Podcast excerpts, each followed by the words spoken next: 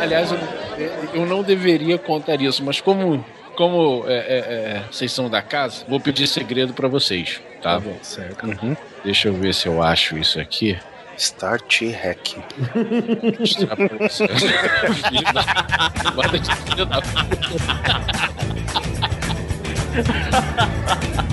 filhos da puta Grande coisa. Um podcast que é bom, mas que também não é lá grande coisa.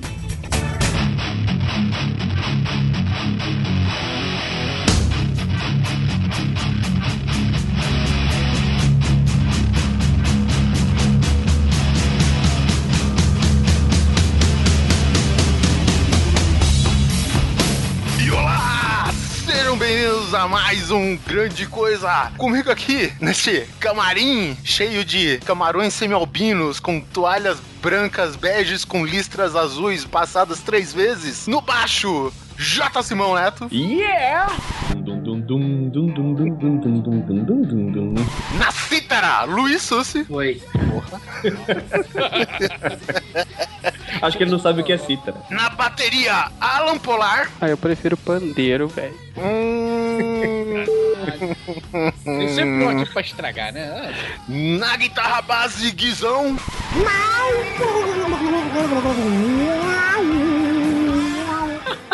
Nossa, você tem pedaleira? Eu tenho. Enquanto eu solo, o Ok Tok canta. Canta sim grande coisa. Um podcast que é bom, mas que também não é lá grande coisa. Aê!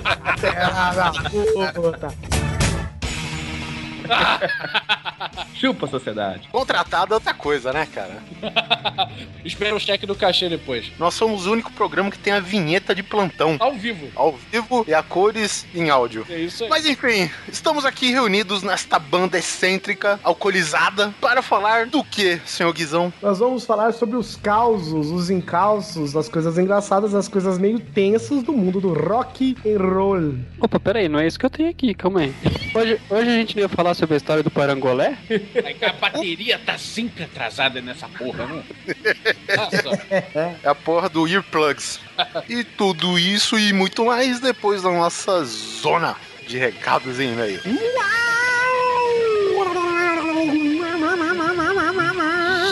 Isso. Isso. O Malmsteen brasileiro, né? Hum. Bem mal Mistin mesmo. uh, mal mistinado, eu sou muito bom Mistin.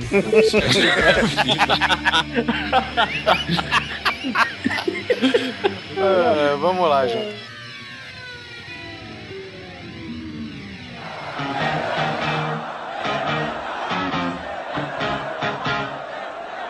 It's so heavy. Usually it's heavier. Olá, coisas e coisas! Vamos para mais uma leitura de e-mails e recados aqui do Grande Coisa, referente ao episódio Grande Coisa 33 Star Wars em Obras, a reforma da ameaça fantasma. Luiz Sus, você ouviu esse episódio? Uma parte dele porque eu não sou tão aficionado por Star Wars.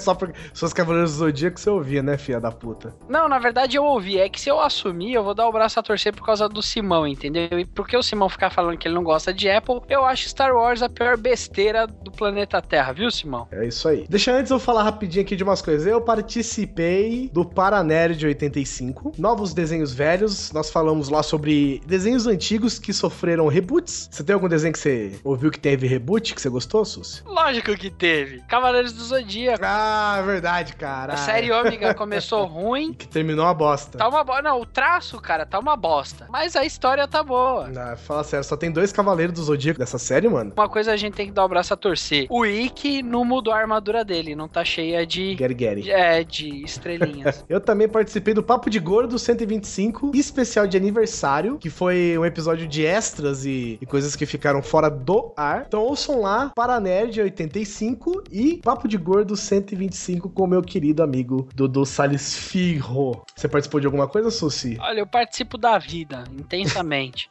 ah, Да. Inclusive, não sei se eu posso, eu comecei com um canalzinho no YouTube contando sobre o meu dia a dia. E eu tô contando um pouco sobre o meu dia a dia. Não é nada demais, é um daily vlog. É atribuído esse nome pelo Guizão, porque antes disso pra mim era só um videozinho no YouTube. E é isso. Todo dia eu vou postar um vídeo até completar um ano. Ou até a sua barba chegar no chão, que eu vi que tá grande, hein, meu amigo? Tá, tá grande, tá grande. Cabelo mesmo não cresce, né? Não, e continua caindo, é triste. Mas é isso, quem quiser conferir é YouTube barra user José Luiz, tá lá o meu canal, todo dia um videozinho novo. Bem curtinho, em média 10 minutos. Muito bom. Então vamos para o nosso primeiro e-mail. O e-mail é de Janaína. Ela diz o seguinte: Olá, coisas, tudo bem? Meu nome é Janaína, mas conhecida como Mokonakami. Eu sou ouvinte de vocês desde o antigo Nerdrops e esta é a primeira vez que eu mando e-mail para qualquer coisa que não seja e-mail de trabalho. Gostei bastante deste último cast sobre uma reconstrução de Star Wars e as ideias apresentadas foram muito boas. Gostei principalmente da escolha de Jensen como Anakin, muito melhor do que aquele mosca morta escolhido pelo Lucas. E a ideia de modificar o personagem do Jar Jar foi excelente. O cast foi tão bom que eu não parei de escutar quando cheguei em casa. Tenho o hábito de chegar em casa antes de deixar a bolsa na cama, já ligo o videogame. Dessa vez foi diferente, ouvi até o final e dei muitas risadas. Parabéns e continuem com um excelente trabalho. Janaína, obrigado, minha querida. Eu conheço a Janaíne pelos posts do Facebook dela, a gente conseguiu vencer o videogame. Foi uma luta, tá ali, videogame crack, pau a pau. Recebemos também um e-mail do Christian Paiva, Guizão. Ele começa o e-mail assim: Sou Christian Paiva, suporte em tecnologia há 30 anos e um pouquinho mais. Senhores Coisas, vim a conhecê-los através de uma participação em peso do pessoal do Pauta Livre por aí. Monsieur Toro,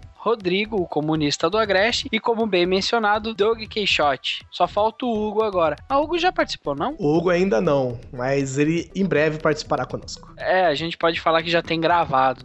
sim, sim. Fiquei curioso justamente pela qualidade dos programas, não só em conteúdo, mas na qualidade técnica de todas as edições de vocês. É, o ca- os Isso caras foi ao vivo, hein? é, os caras estão de parabéns. Ouvi dizer de- que vocês vieram de um podcast mais antigo, o que aí pra mim justifica a qualidade técnica da coisa toda. Olha, eu vou falar uma coisa sobre a questão da nossa qualidade e tal. É, a gente faz o melhor que a gente consegue, Christian. É claro que é, a gente depende muito de conexão de Skype, a gente depende muito de conexão de internet, a gente depende muito até de equipamento, às vezes dá uns problemas e tal. Mas a gente sempre tenta fazer o melhor que a gente consegue. E obrigado por você ter gostado. É, e a gente sempre tenta melhorar, né? Às vezes a gente consegue, às vezes não. Por exemplo, a gente fez o episódio sobre Rei Harryhausen, por exemplo. O episódio sobre o Rei Harryhausen, o Oliver tava aqui em casa, presente aqui em casa. Mas eu não tinha na época um microfone que, que desse pra usar mesmo, assim, eu, ele e tal, esses microfones normais, né? Esses microfones omnidirecionais, esses comum de cantor. Então o que que a gente fez? Nós conectamos os dois num adaptador, a gente ou ficou se ouvindo, a saída de fone foi dividida em dois, a gente se ouviu pelo fone do iPhone e falamos pelo notebook do Oliver. Sanduíche ishi, hein? Não, não teve retorno, mas claro que, né, você quer comparar um microfone, um live chat e tal, com um microfone de captação de notebook. A captação é muito boa, mas mesmo assim, né, tem as suas dificuldades. Em compensação, a gente fez a mesma coisa no episódio sobre Vamos Morrer no Cinema, e olha só, Suzy, como é que foi. A gente ouviu pelo mesmo jeito, tá? A gente co- dividiu os cabos do iPhone, ouviu cada um por um e tal, e a gente pegou um live chat, cara, e colocou num suporte no meio da mesa, Tá. com, a- com o microfone pra cima, e a gente falava pelo live chat, entendeu? Ah, bom, é uma ideia. E também é aquilo, né? O, o governo brasileiro ele investe milhões no pré-sal e na gente. Então isso daí justifica um pouco a qualidade também. ele continua o e-mail dizendo que a respeito do programa em si, deu vontade de ver a nova trilogia, mesmo sabendo o que espera. E se formos nos basear no que vocês reformularam, finalmente vejo alguma razão para o Pod Racing existir. Confesso que até visualmente é legal, mas um filme que deveu tanto, isso passava batido. Ele continua, gostei principalmente do final da cena e da chegada à época do Anakin, que lembrou inclusive da chegada do Bruce Wayne e uma corrida depois que se aposentou como Batman, Cavaleiro das Trevas, onde ele força tanto o carro para ganhar a corrida que o FDP explode e só passa os destroços incendiados do carro. Se a referência for essa, tão de parabéns. E concordo que a mãe Skywalker teria que permanecer como escrava.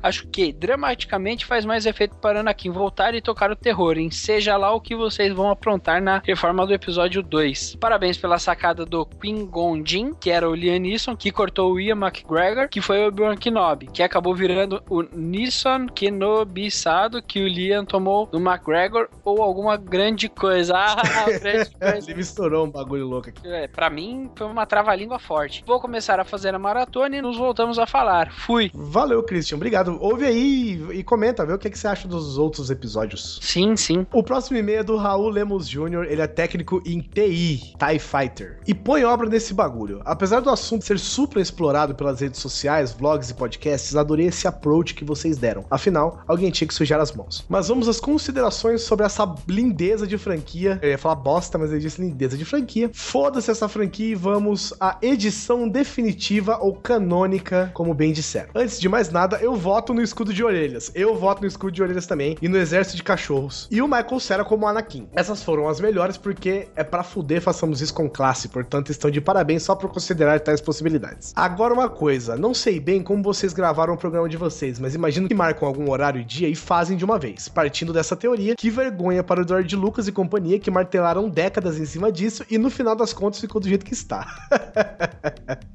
Muito obrigado. A minha opinião é a seguinte sobre a franquia toda. Lucas acertou no primeiro, e devido à merda que foi tocar o primeiro filme, ué, o cara acertou e foi uma merda ao mesmo tempo? Não entendi. Não, agora. ele acertou, mas é uma merda como, como diretor, entendeu? Tipo, ah, puta, que Ah. saco que é fazer isso. Ah, nesse entendi. sentido. Afinal, ele era um pobre desconhecido. Ele desistiu de dirigir os próximos, ficando encarregado da produção e cocriação. Desde o primeiro filme de 1977, foi um completo sucesso, sendo que todos eram contra o filme. Ninguém mais ousou meter o nariz, já que o filme provou que todos estavam errados. Desde então, Lucas nunca mais teve um cara com bolas pra impor limites. Meu Deus do céu, tá meio confuso esse negócio aqui. O sucesso da trilogia clássica foi a consequente derrocada da nova, graças ao patamar de intangibilidade que o Lucas alcançou em Hollywood. Fui obrigado a rever o episódio 1, mas foi frustrante, pois não alcançaram o resultado da tempestade de cérebros que vocês fizeram sem compromisso nenhum. Excelente episódio, e agora de remake dos dois episódios faltantes. Oh, meu querido, valeu pelo seu e-mail. Recebemos também o e-mail do Leonardo Raigo. Será que ele é parente daquela loira lá que fazia Grey's Anatomy? A... Se você não me fala de série de amorzinho. Não, cara, ela fez aquele filme Só você Sete vai saber. com o com o Seth Cohen lá, ligeiramente grávidos.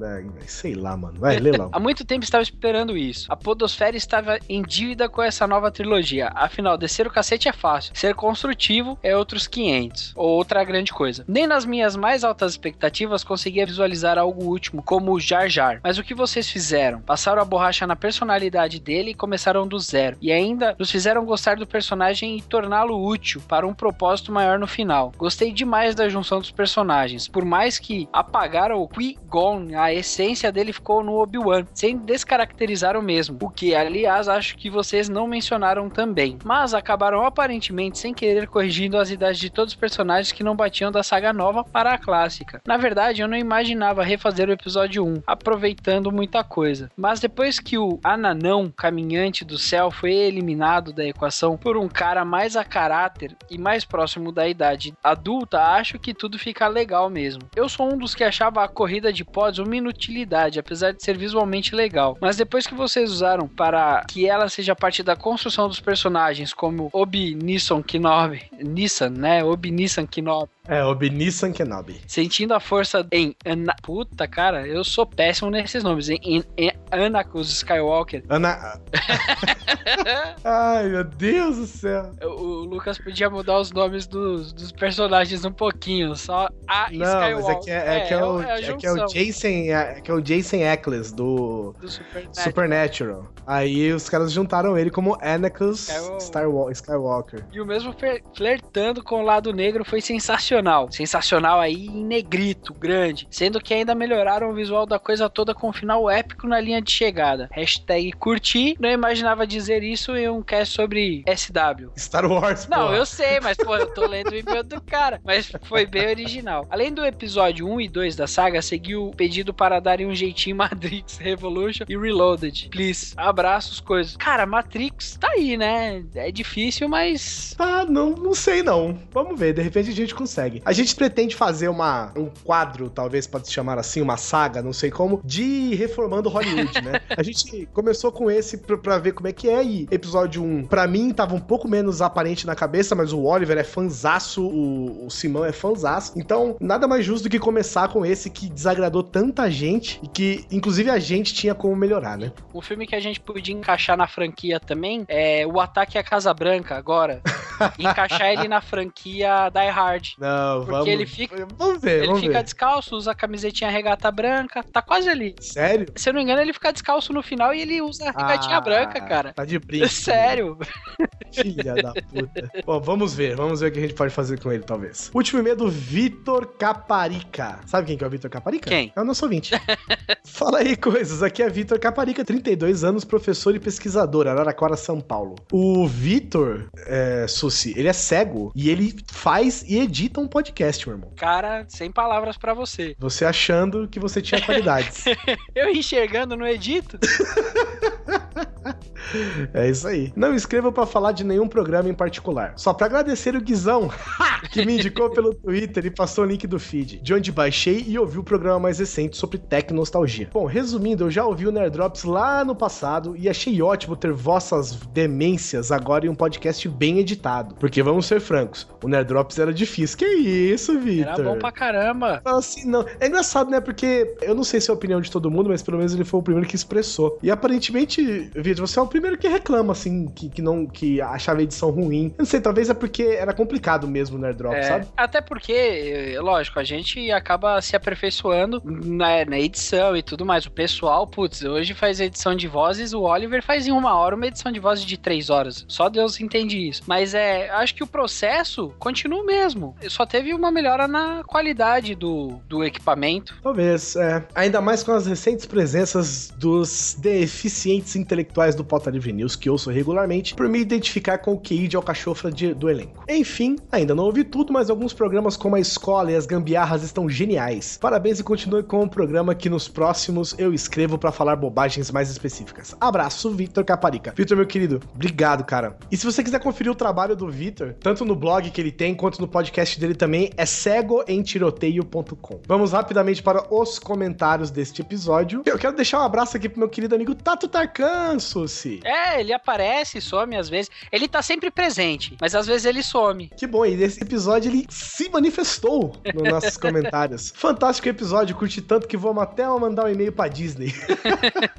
Foda-se o que o Luca fez, quero um filme assim. Um abraço também pro Diego Malca, que ele escreveu o seguinte: muito bom, me emocionei com o final. Sugestões para a próxima saga: Mad Max, Exterminador do Futuro, Matrix, De Volta para o Futuro e Transformers. Caralho, velho. Pessoal viu o problema em A vários. galera filmes. tá brava, né? Um abraço pro Haddock Lobo, que tá sempre presente, hein? Um abraço pro Israel César e pro Diângelo Carvalho. Um abraço pro Skazinski também, que não falta nunca. O Skazinski ele escreve assim, ó, ok, não, não esperava esse tema. Definitivamente, vocês podiam fazer uma série de podcasts de reformulação de filmes. O filho da puta comenta, sem nem antes ouvir É. o bagulho.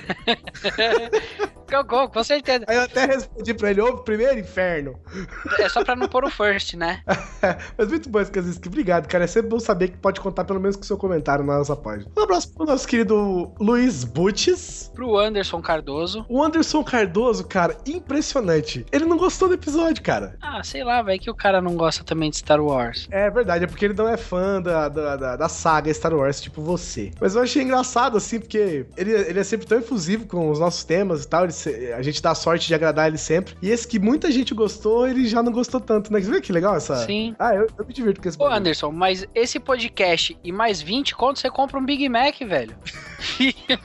Pelo menos alguma coisa boa você tira. É verdade. Ah, um abraço também para o. Danilo do Disco, né, que falou que... É isso, o pessoal não pode reclamar se o podcast for... Nhé. Tá implícito no nome, né? Grande O coisa. nome chama Grande Coisa, um podcast que não é lá. Sim, sim. Que massa você pode dizer. Um abraço também para o Voltor Jar Jar, que ele, sério mesmo, achei que ia ser só mais uma penca de podcast de Star Wars e mais uma vez o CG cala minha boca. Reouvindo pela terceira vez. Já tá naquela imersão, né? Desliga tudo, bota o fone de ouvido no talo, apaga a luz e fica na cama, né?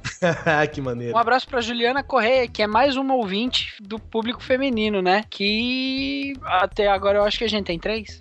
Ficou contando com ela? Acho que fez. É. Ela, a Janaína Mariana. Quatro. tem a Miriam também. Ah, verdade. Um abraço pro Helton Costa. Ele diz o seguinte: espero que esteja tão bom quanto a empolgação que vocês fizeram no Hangout. Eu quis ler esse comentário porque é o seguinte: depois que a gente terminou a gravação, Sus, É. a gente tava conversando, tá? Eu e o Oliver, a gente ainda tava coordenando doidadão. Eu falei, olha, vamos, vamos testar como é que é o Hangout. Aí ele falou, ah, vamos, vamos. E a gente fez um Hangout, velho. E a gente subiu e teve uma galera até assistindo. Eu vou falar pra você, cara, que foi divertido, cara. O Oliver empolgou uma hora, cara, e começou a contar umas trocentas mil histórias. Foi sensacional, velho. Não sei se eu vou deixar um link, não sei se eu deixo o culto. Vamos ver. Um abraço também ali pro Eduardo Saavedra, que ele até deixou ali como a gente leu o nome dele certo. Eu nunca tinha pensado nisso. Saavedra. É. Cara, ele sugeriu um negócio interessante, ó. Sensacional esse episódio. Eu espero que não se importem de eu estar. Ih, já começou errado, hein? Eu espero que não se importem de eu escrever a versão de vocês do Ameaça Fantasma. Não que eu vá publicar em algum lugar na internet, mas eu me sentiria mal se fizesse sem perguntar antes. Cara, ele se interessou tanto que ele quer escrever Ah? a nossa versão de Star Wars, velho. Que beleza, cara. Mano, faz o seguinte,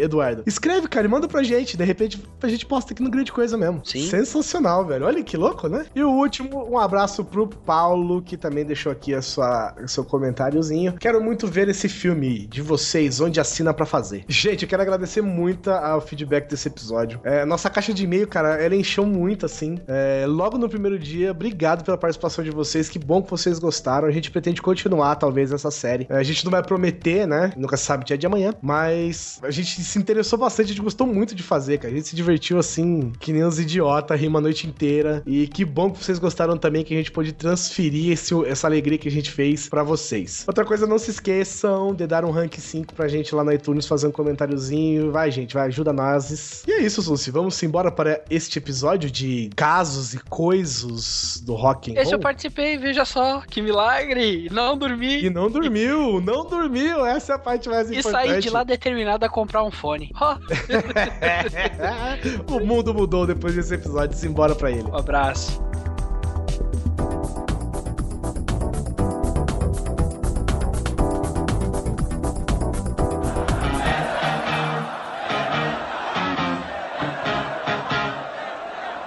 So heavy. Usually it's heavier.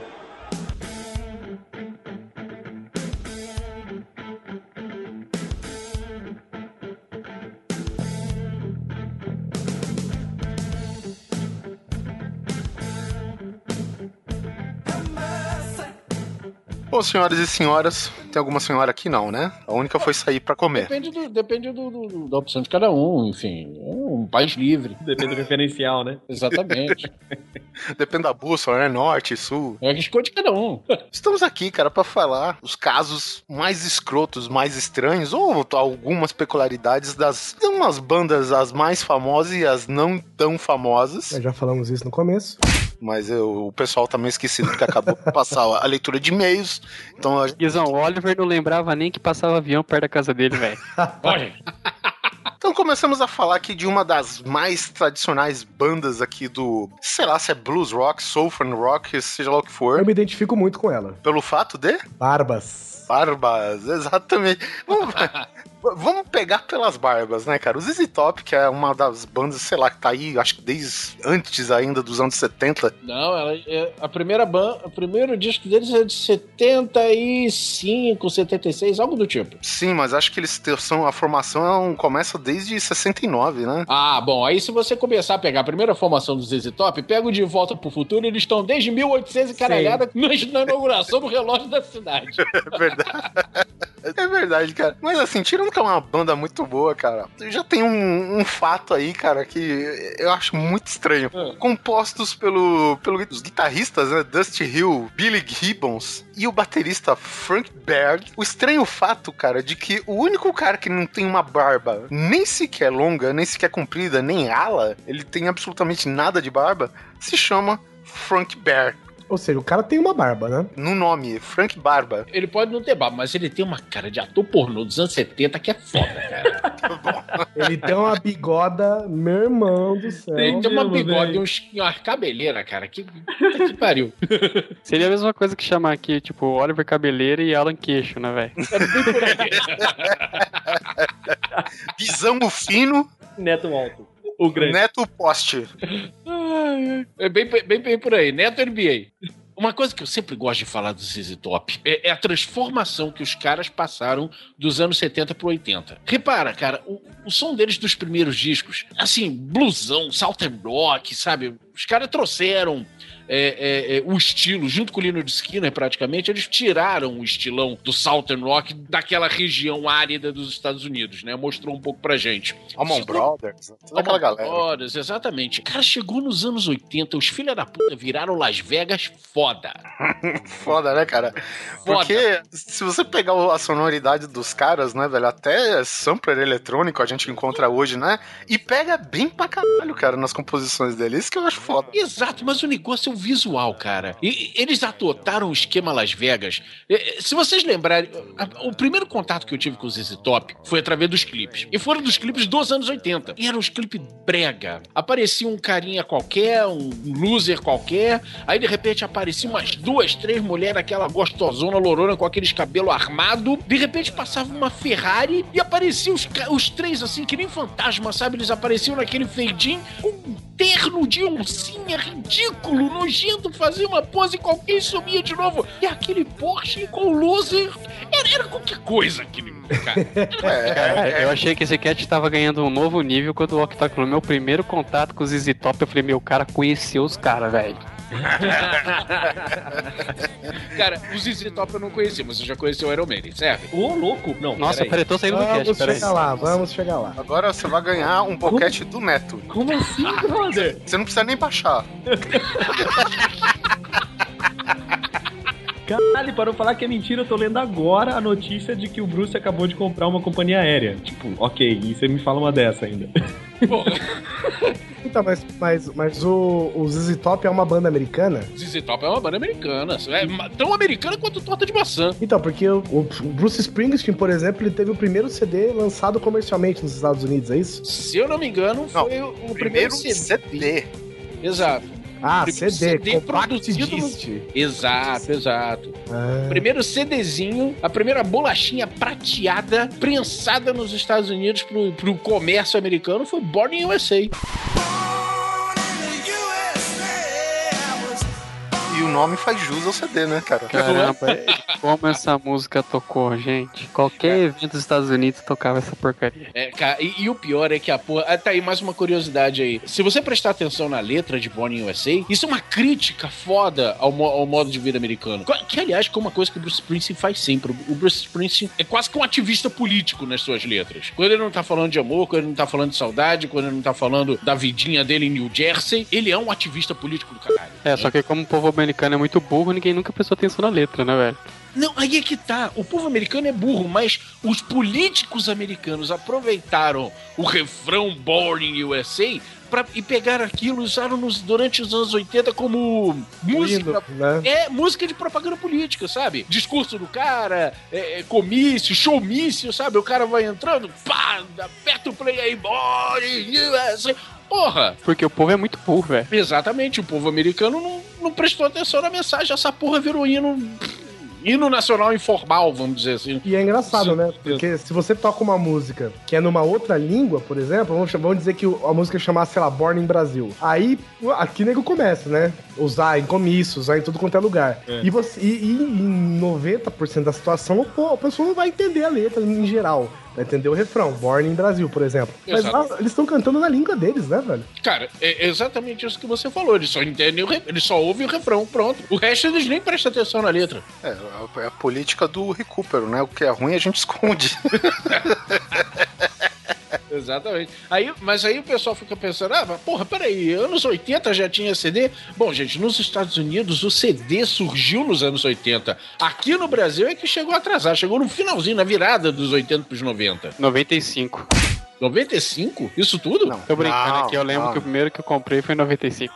Ah, bom, porra. O meu primeiro CD, não que eu comprei no ano, mas prensa dele, cara, é de 86. Olha. Ush. E é de quem? Megadeth. Ó, porra, grande Megadeth. Qual, qual disco? Rest in Peace? Não, Pseus, o segundo. Pixels, Pixels com Russo. Ah, claro, porra, Rest in Peace aí em 90. Ô, burro. Imbecil que eu sou. Como é que o CD ia ser de prensado em 86 se ele for lançado em 90? Eu sou uma besta. Cara, se você é uma besta, eu não sei nem que eu sou, porque eu queria ter. Eu tenho uma inveja dessa capacidade de você de É uma lembrar. besta desqueixada. Lá pro inferno. Eu queria ter essa capacidade. Eu invejo essa capacidade que vocês têm de lembrar até o ano que saiu o disco, cara. Isso eu acho muito anormal, velho. Mas é- o fato gosta, é que o, esse que o Ok Tok lembrou aí de 90, o Rust in Peace, ganhou caralhada de prêmio, né? Então, é, pra quem é da, da área aí, principalmente que nem Ok Tok, é fácil de lembrar mesmo. É, tem certos discos assim que bate assim, o nome e a gente já vem a ficha técnica dele toda na cabeça, porque são grandes marcos. né? Cara, Dos- impressionante. Eu, eu bato pau.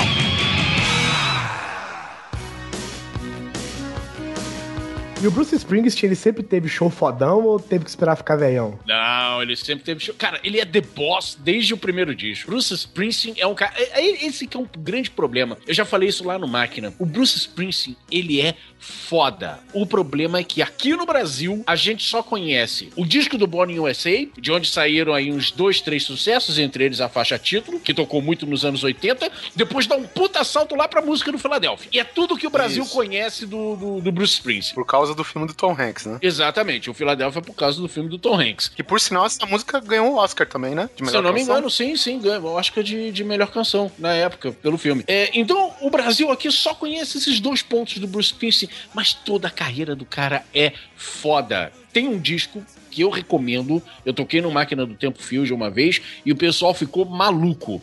É um disco do. É um disco ao vivo do Bruce Springsteen, todo acústico, tocado na Irlanda. Deixa eu... Live in Dublin. O nome do disco é Live in Dublin. Achei que ia falar Cara. Born in Dublin, isso é foda. Cara, é fantástico. Eu recomendo isso aí. Se você não, se você ouvir esse disco e não se apaixonar por Bruce Springsteen com esse disco, cara, desculpa, você não tem coração. Ô, Ok Tok, mas eu acho que não precisa de tudo isso não, cara, porque eu tava esperando no Rock in Rio outras bandas que são minhas favoritas, e pra mim o melhor show do Rock in Rio foi dele, cara. Ó, não, todo mundo fala isso. Todo mundo que viu o show do Bruce Springsteen na televisão ou ao vivo saiu falando isso. Show do Sendo Bruce fã Springsteen- ou não? Sendo fã ou não? Não, teve gente que conheceu o Bruce Springsteen naquele show e saiu de lá dizendo: puta que pariu, eu tenho que ouvir o disco desse cara. Porque se não foi o melhor show do Rock in Rio, foi um dos melhores fácil. É, eu falei de show porque a gente tem alguns casos de show aqui também, né? Antes de você falar, cara, porque o Neto falou uma parada também, antes da gente ir pro, pros outros, cara, que eu não entendo essa, essa tara que o fã do Iron Maiden tem com o fato que o Bruce Dixon é Tem um piloto de avião. Ah, né? cara. É, não, parece, parece que, tipo, se tivesse um dia carta de super trunfo de banda de heavy metal, tá aqui, ó. Nível 99 de pilotagem de avião. Eu acho Bruce que você deve ter alguma. Deve ter alguma conotação fálica com manche. Não é possível isso, velho. Ou, ou que é síndrome de, de, de ser um cara muito baixinho, né? Que fica nas alturas. Psicanálise explica isso tudo, velho. É isso aí, vamos lá. Fale-me mais sobre isso. Explica pra nós. Cara, eu não sei se, se Neguinho tem essa tara pelo Bruce Dixon pelo fato dele ser piloto de avião. Porque o cara, na verdade, ele acumula um monte de, de, de itens curiosos no currículo dele, né? Ele luta esgrima, por exemplo. Ele né? já teve, ele já teve índice pra disputar Olimpíadas, mas não pôde ir por causa das apresentações de show, pra você ter uma ideia. Exatamente, o cara era nível olímpico mega foda, assim, de esgrima, um negócio desse. Ah, escreve livro, já escreveu roteiro de cinema, escreveu um filme que, que foi uma merda de, de, de bilheteria, mas fez, pelo menos. Afinal, não se pode acertar em tudo, né? pois é. É, né? Ele já tem o, o, o fato mais bem sucedido da vida dele, que ele é um vocalista que não é o primeiro da banda e se tornou da formação clássica, né? Então, Verdade. Mas aí é que tá. Tem alguns vocalistas que, na verdade, a gente pensa que é, é, a gente tá acostumado com os caras da formação clássica, mas que também foram os segundos. Por exemplo, Joe Belladonna no Anthrax. sim, o Neil Turbin foi o primeiro, é. Neil. Turbin foi o primeiro. Aquele Pato Donald é, é, estrangulado só, só gravou um disco e um EP e foi embora. Sim, Né? sim, É. verdade. Outro cara que também entrou no segundo disco, Ian Gillan no Deep Purple. Eu, eu acho que é difícil de imaginar até com outro, né? Assim, Uhum. a, a Porra, formação mais clássica da banda, né? É o Match 3, é o Match, match 2, Match 3, parece. É, Neguinho apelidou as formações do, do Deep Purple de Match, né? Se eu Tipo não me engano, é o carro do Speed Tipo Racer? o carro do Speed Racer, Ah, exatamente, né? E se eu não me engano, a Tipo formação a velocidade, clássica né, é a Match caso. 3, exatamente, exatamente. Teve uma outra mudança aí, que eu não me lembro agora quem, que além dessa mudança do, do vocalista anterior pro Gillan, até formar aquela, aquele quinteto clássico que a gente conhece. Mas só pra completar uma coisa, só, só pra não fugir muito, ele também é historiador e diretor de marketing. É, tanto que as letras do Power Slave foi ele que escreveu. Uhum, então, assim, é, ele se eu não me engano, ele é egiptólogo, inclusive. Ele é especialista em Egito. Ele Não, curte- aí é que tá. É, que- é- é por isso que eu não falei antes. Eu sabia que o Bruce Dickinson tinha um diploma, não me lembrava de quê.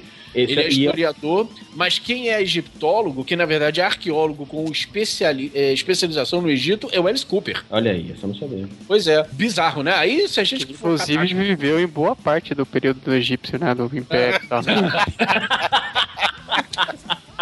Tu acha que ele tá aí vivo, mumificado desse jeito por causa de quê? Certeza que ele é uma das imagens de Horus nas paredes lá, né, velho? A primeira imagem que você vê com uma enrolada, uma cobra enrolada nele, você pode crer que é o Cooper. Então, e outra coisa que o Oktok mencionou, por exemplo, o Joey Belladonna do Anthrax, que foi o segundo e acabou virando da formação clássica, mas o Bush que substituiu o Belladonna, cara, por quase 20 anos aí de banda, também ficou foda também, não é? Outra formação clássica, né? O pessoal até lamentou. É, é aquela coisa, né? O Bush saiu, se lamentaram, mas não se lamentaram tanto porque o Belladonna voltou, né? Cara, pois é. Eu sou suspeito de dizer porque eu sou uma putinha do John Bush. Eu tá? entendo putinhas porque eu sou o Iron. Pois é, eu, eu sou Principalmente o Nha no final, né? Putinha. Eu sou, eu admito, eu sou putinha do John Bush desde, o, desde que ele ainda tava no Armored Saint. Eu sempre achei o John Bush uma das maiores vozes do heavy metal aí, ao lado de Bruce Dixon, ao lado de Robbie Halford do Judas Priest, ao lado do Geoff Tate do Queen's Rise. Eu acho que o cara tá ali pau a pau com essa galera toda. E, cara, quando ele entrou no Anthrax foi uma combinação, porra, tão fechadinha, tão bem feita. Cara, eu, eu, eu sinto. Eu gosto muito do Belladonna. Eu gostei muito do último disco, Worship Music. Adorei. Mas, cara, eu sinto falta de John Bush, não adianta. Eu- Eu acho que o Belladonna já teve sua época, sabe? Principalmente com cravos e espinhos, né, velho? Cara, eu tava vendo a piada vir, cara. Juro pra você. Ninguém ia falar nada de Beladona, porra.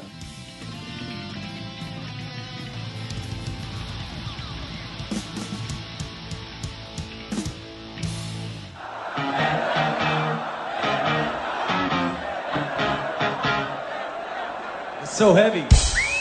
Usually it's heavier.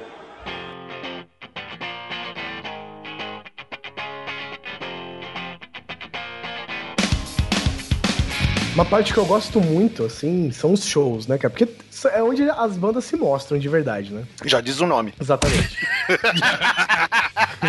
Puta que pariu. Que nada mais é do que a tradução direta da palavra.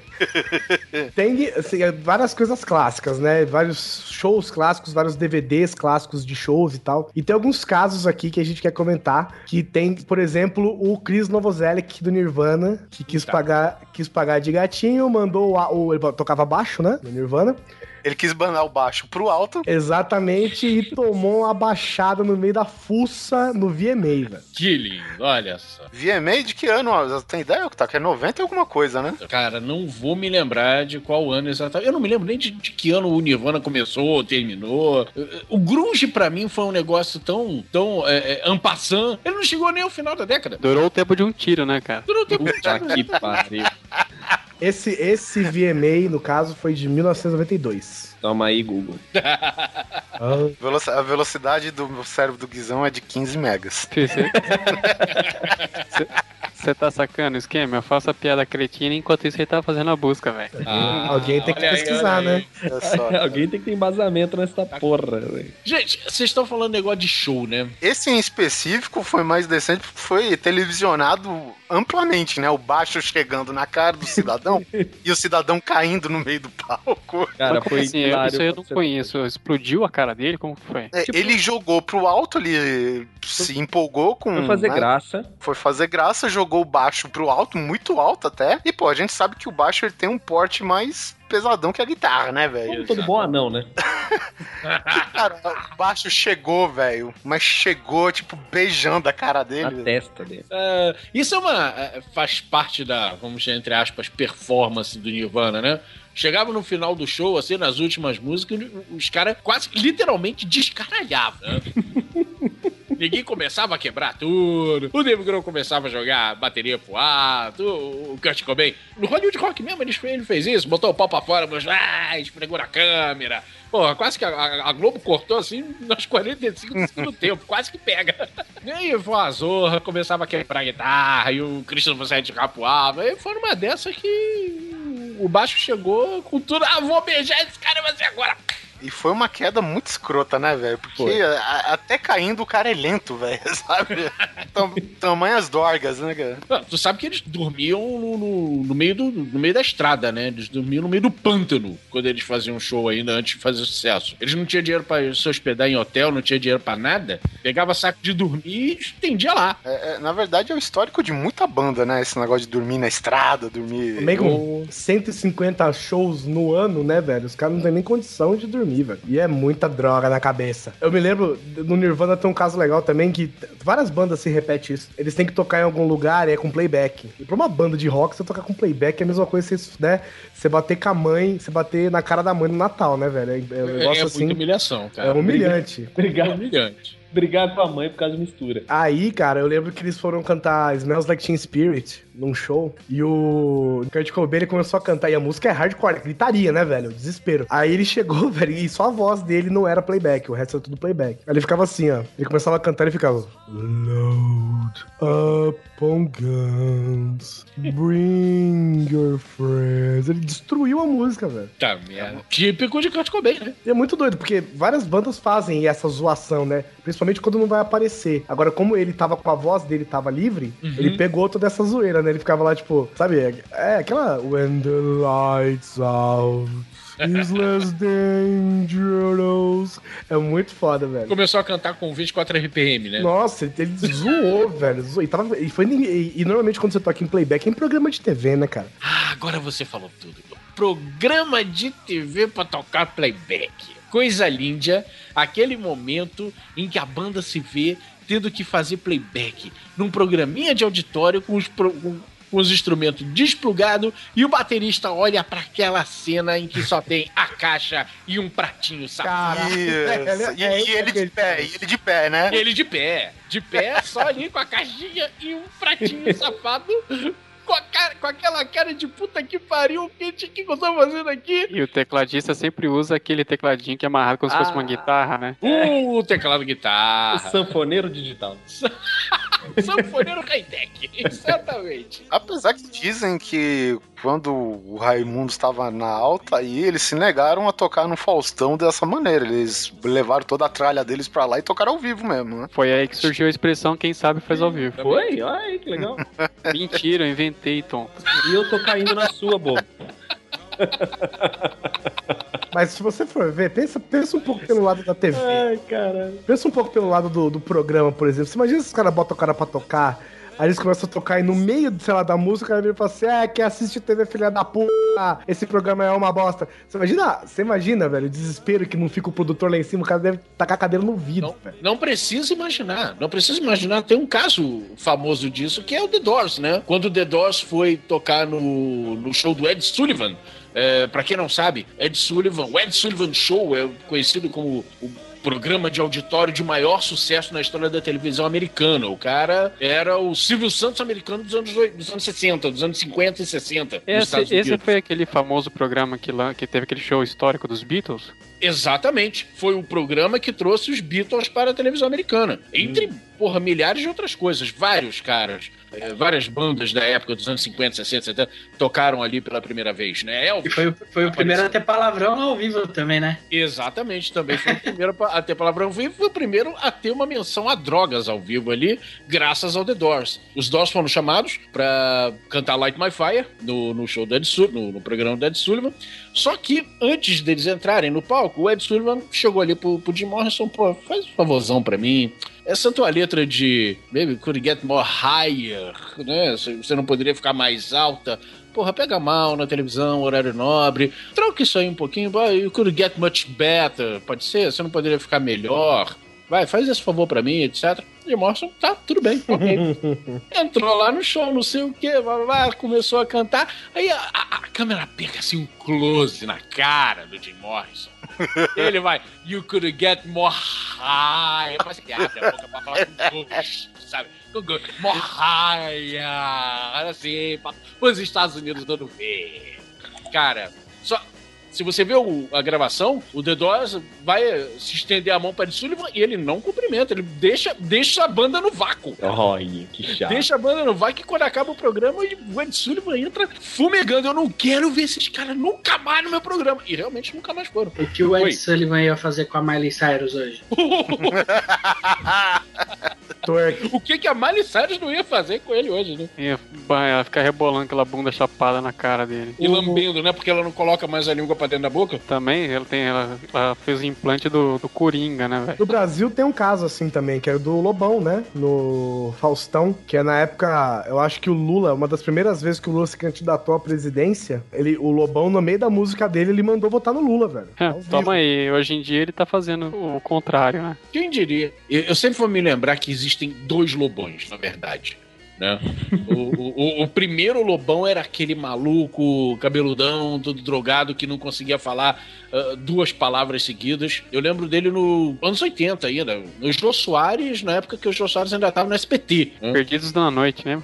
Não, Perdidos na Noite do Faustão. Faustão. João 11 e meia. De 11 e meia, exatamente, 11 e meia, ainda no SBT. Aí o Lobão ainda recém saído, na época do Vira Bandida, sentou lá. E aí, Lobão, como é que foi lá a, a cadeia? Foi experiência? Oh, assim, é... Assim, né? Foi De jeito, assim, porra, uma merda, né? Uma merda, uma merda.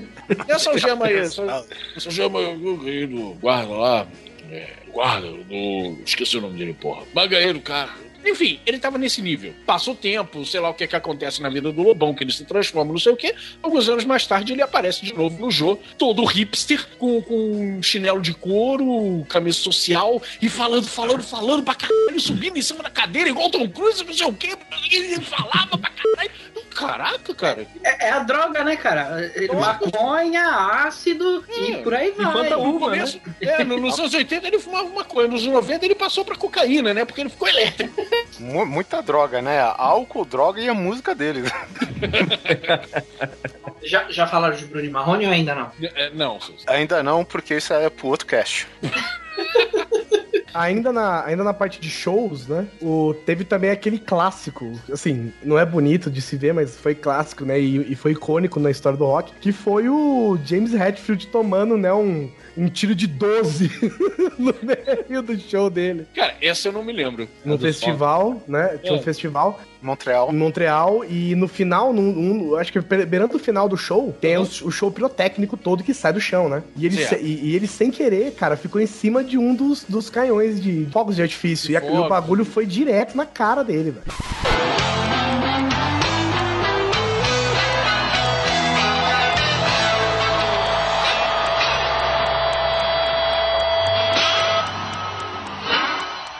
Started going wrong about halfway through Metallica's set when a stage prop exploded, inflicting second degree burns on James Hetfield's arms and legs. The band was forced to terminate its set, promising the crowd it would return to play a makeup show. And Hetfield was taken to a nearby hospital for treatment. There was an incident with uh, the pyrotechnics. Unfortunately, James uh, is on his way to the hospital right now, and we're very sorry, but we can't continue the concert for you guys tonight. But we promise you one thing from Metallica, and you know that we always good by our words. We will come back and finish our concert and play again for you as soon as we can within the next couple of months. Thank you, Montreal. We're sorry, okay? Thanks for being so patient. Thanks a lot.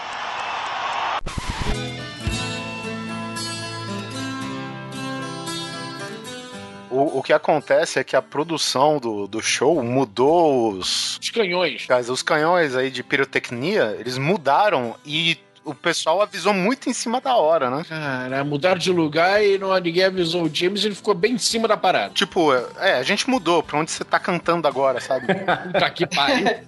É coisa do satanás, né, velho? Era pra. Feliciano ia, ia elogiar esses caras, né? Esses roads aí, sei lá como é. Cara. des- e destruiu, né, cara? Ele, se eu não me engano, ele ficou até em coma um tempo, não foi? Da... Ele, ele queimou, se eu não me engano, um braço inteiro Ele queimou o braço esquerdo e inteiro. metade do rosto, né? E tanto que pro próximo CD que eles foram gravar, que agora não me recordo qual foi, o próximo álbum, né, que eles foram gravar, foi o único álbum onde teve um outro guitarrista convidado pra gravar, porque ele não tinha condições de gravar. Ou seja, o cara se queimou todo e não virou um negrão escroto, né? Que nem o Michael Jackson. O Michael Jackson se queimou, virou um branquelo escroto. É, Não, exatamente. teve, não- não foi a mesma proporção, porque talvez se ele tivesse se queimado um pouco menos tal, Macaulay Culkin tinha se fudido. Mas, Caralho, o problema é que se o James Hetfield se queimasse um pouco mais e ficasse negão, virava James Brown, pô. Não dava. Na verdade, o show, depois, né, que continuou, o Road do Metallica virou guitarrista deles por um tempo. E o Hatfield só cantava. Cantava, sei lá, todo enfaixado e tudo mais, né? Nossa, cara, eu já. Eu nunca me queimei, assim, com essa gravidade, mas eu já presenciei pessoas que se queimaram assim, meu irmão. O negócio é feio, viu, bicho? Até perguntaram pro Hatfield, e aí, tá doendo? Yeah! Aí no show, ainda tinha o Guns N' Roses pra tocar depois, e mas o Axel, obviamente, ficou, né? Rodou a baiana com alguém, Ah. não me lembro que motivo agora. Cueca apertada. Eles tocaram metade do show e o Axel, eu não sei porquê, ele ficou puto com alguma coisa que aconteceu no palco. E, me- e ele foi pro, pro camarim, acabou. Acabou o show. igual Entendeu? Justin Bieber no Rio. É. Só que a diferença é que, tipo, um é incêndio e o outro é uma garrafinha de, de água, né, cara? Mais ou menos, né? Mais ou menos. Mais ou menos. E, e aí o, o, o Newsted, né, que era o baixista do Metallica na época, ele foi ver lá o camarim do Guns N' Roses, porque, pô, o Guns N' Roses era o encarregado de salvar a noite. Porque o Metallica teve que encerrar o show mais cedo por causa do, do acidente com o Redfield. Oh, que pena. E aí o, o Nilsson falou, pô, eu cheguei no camarim, o cara tá lá bebendo uísque e fumando. É, eu tô com problema na minha voz, sabe? Pariu, né? Por que será? Bom, não, não podemos dizer muita coisa, né? O, o Brian Johnson do CDC diz que mantém a voz em forma à base de muito Black Label e cigarro. Bom, na verdade, né, cara, se essa fosse o único fato que incomodou gente do envolvendo Guns N' Roses, seria ótimo, né, cara? Aí, sem mencionar que também o lugar virou o inferno na Terra, né? Porque tu imagina quantas mil pessoas que ficaram frustradas pagaram o ingresso, eu imagino que caro, e os dois shows foram cancelados pela metade, né, velho? Então, tu imagina o que que virou Montreal naquele, naquele dia, né? É, meu amigo, virou, virou uma pista de rock aí. O, o Guns N' Roses ainda teve muita história, tipo, o começo da banda, que o Guizão falou de dormir, né? de dormir na estrada, essas coisas. O Guns N' Roses, na época que era ninguém, eles tiveram toda aquela série de showzinhos deles, né? Eu acho que até em Seattle. Aí falaram que todas as datas foram canceladas. E olha a situação da banda. Teve que voltar pra casa, pro Los Angeles, pedindo carona. O Axel Rose tem uma história engraçada porque ele é advogado, né? Se eu não me engano. Formado, É. né? E ele foi acusado de alguma besteira, tipo briga no bar, alguma coisa assim. E ele foi seu próprio advogado de defesa. Ele foi pra cadeia. Aí ele foi com aquele shortinho de lycra dos Estados Unidos dele ou não? Ele foi seu próprio advogado de defesa e foi pra cadeia. Bom, quem mandou? Canta, meu filho, porque como advogado você fede. Não, não canta não, cara, pelo amor de Deus. Eu, eu lembro do meu primeiro contato, assim, a primeira vez que eu vi Guns N' Roses. E foi uma experiência traumática. A primeira vez foi televisão, foi o clipe do Sweet Child O' Mine, acho que como todo mundo. Aí, de repente, começa a aparecer aquela lombriga rebolando, né, cantando. A primeira coisa que eu pensei, puta que mulherzinha feia essa. ah, ah, tá, boa. A ainda canta, parece, parece unha arranhando o quadro negro. Ela deve estar dando samambaia, cara, só pode. É, a, a princípio, passada a estranheza, né, cara? Depois virou um sucesso absoluto, independente da voz do Axel. Independente da voz. É porque a banda é boa, cara. E eu só vim entender que a banda é boa quando veio o Velvet Revolver. Quando saiu, quando tiraram Axel Rose, botaram um outro vocalista qualquer, de caralho, a banda é boa, rapaz. Olha só, quem está Gabriel Lambisgoia. Pra mim ficou bom quando eles apareceram em Friends. Eles apareceram, Friends? É, se eu não me engano, em Friends tem o soundtrack e eles tocam uma música lá. Olha aí, que legal, não sabia não. Eu não Eu lembro não lembro. disso. Qual, é- qual a música? Aquela do assovio não é deles não, né? Claro que é, do. Patience? É, é, do- deles? da, é da trilha. Eu lembro até hoje que tá, acho que o, o Joey olhando. Não, tá o Ross e a Rachel pela janelinha, pá, e tá tocando Patience. Não é We For It Out do YouTube, não. Mano, vai por mim, é Patience. Ó, cara, não é essa música. Não, Não? é sim. Cara, eu já assisti Friends. Eu aposto vezes, o não é seu peixe. boga. Segundo, segunda temporada, episódio 8 ou 9, peraí. Me senti agora falando com a Mariana da Taverna do Ogre Encantada, falando de Arquivo X agora. Caralho, parabéns, Polar. Tem porra nenhuma mais pra fazer na vida, né? Isso, é o 8. Olha aí. Caralho, e qual é a música, Polar? Vai. Vai aparecer o Polar agora com a borboleta de... de... Ih, eu pude falar isso. É o toque tem razão, é With or Without. Perdi o boga do Polar de novo. Não é a primeira vez que isso acontece.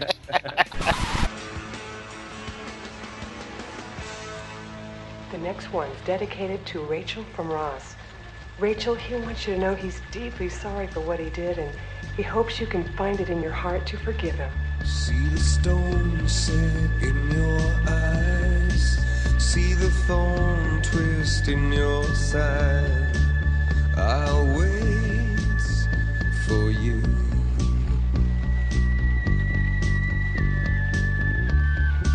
Sleight of hand and twist of fate. On a bed of nails, she makes me wait. And I wait without you. Uh, we've just gotten a call from Rachel, and she told us what Ross did. It's pretty appalling, and Ross, if you're listening, I don't want to play your song anymore.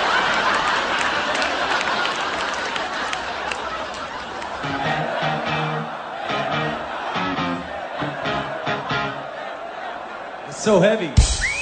Usually it's heavier. E eu me lembro do Anthrax já ter aparecido em duas séries de TV. Como que chama essa da que passava na Bandeirantes aqui, cara? É, o Amor de Família? O Amor de Família, é. Exatamente. Amor de Família, exatamente. Ou Mary with Children, se você quiser procurar agora na, na Netflix, tá lá, né? Lançou Christina Applegate a seu estrelato. Ah, lançou Christina Applegate, lançou o Ed O'Neill, lançou a Kate Seagal, lançou essa galera toda, tá todo eu mundo, esqueço, todo mundo lá. Eu esqueço todo mundo, eu só lembro da Christina Applegate, velho. Por que será? Tinha, né, cara? Por que será? Kate Siegel hoje no Sons of Anarchy. Exatamente. E o Ed O'Neill no Modern Family. Essa primeira aparição no Amor de Família ainda era na fase do Belladonna, do Joe Belladonna, em que eles ficam presos dentro da casa da família do Ed O'Neill lá. Só o, o Anthrax e os dois malucos, né? Eles comem alguma coisa, fica doidão e começa a tocar, cara. Dentro da casa dos caras. Muito bom. Acho que eles tocam aquela Caught in a Mosh, não é? Alguma coisa assim? Não, Eu eles lembro. tocam alguma coisa do. Eles tocam do Persistence of Time. É, eles tocam Keep in the Family. Mas só, só toca a introduçãozinha rápida e morreu ali a história. E a segunda aparição deles é numa outra comédia que eu adoro, chamada News Radio. Não sei se alguém já viu. Puta que pariu. Essa é fenomenal, velho. Eu adoro, eu adoro essa série. Eu tenho, eu tenho DVD aqui, inclusive. Não era ela que era com Fraser, alguma coisa assim? Não, Não. Frasier era Cheers, do- dos anos 80, 70. E também da série Frasier. E também da série Frasier.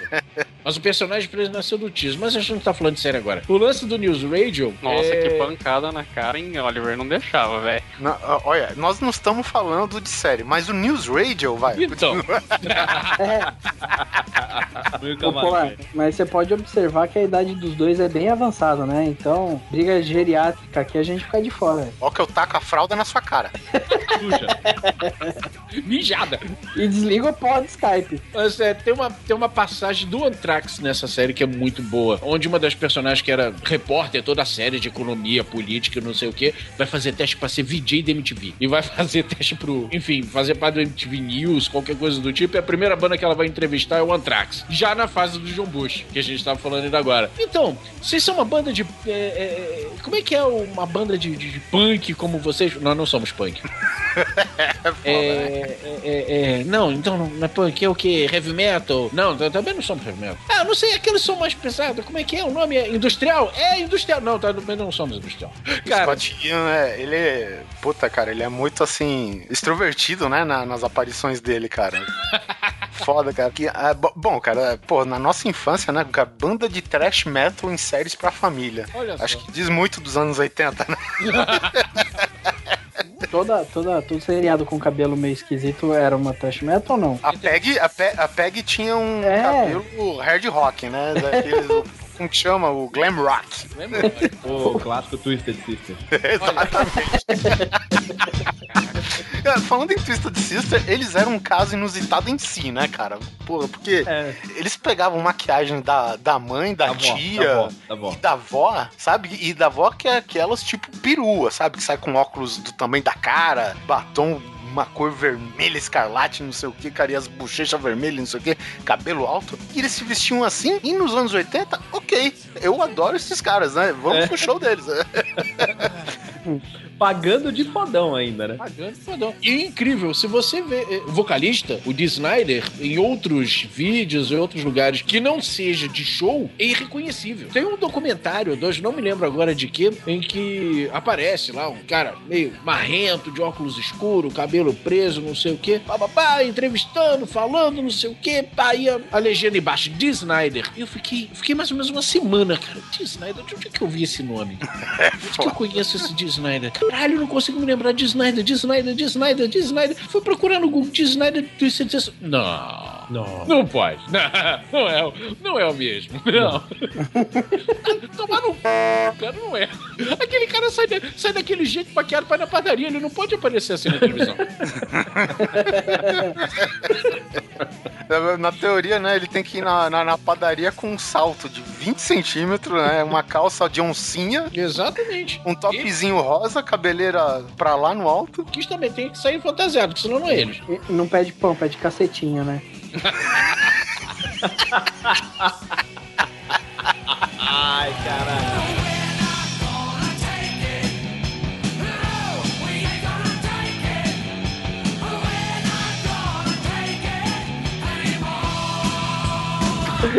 É, por favor, um cacetinho.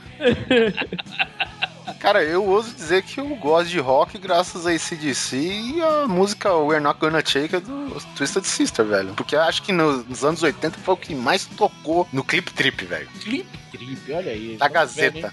Eu, é, ver. É Clip verdade. Trip não, não, não, não, não tem Gazeta no Rio, mas eu assisti o Clip Trip em outras emissoras. Acho que, acho que era a Record que passava, antes da Record ser comprada pela igreja. Esse negócio do glam rock, né, que o Twisted Sisters tinha, me lembra muito aquela o clipe do Ozzy, aquele The Ultimate Sim. Ele finge que é um, ele- no clipe ele é tipo um grande cara de petróleo desses desses redneck milionário do Texas, sabe? Sim, sim. E ele tá usando roupas com ombreiras, com permanente gigantesco loiro na, na, na cabeça. Nossa. E tem a cena do Ultimate Simpson, que é. Que, eu- que eu chamo a cena Walter Mercado, né? Que ele tá com a cabeleira enorme, um, um manto de oncinha, se eu não me engano, nele, e uma, tipo, uma bola de cristal, assim. Nossa. O cara merece, velho. O Ozzy é foda, velho. Ó, eu, sou, fã- eu vou falar pra vocês que eu comecei no rock, assim, do mesmo jeito que vocês têm as bandas de vocês, o Neto tem o Iron Maiden, por exemplo. Cara, pra mim, o, o cara é o Ozzy, velho.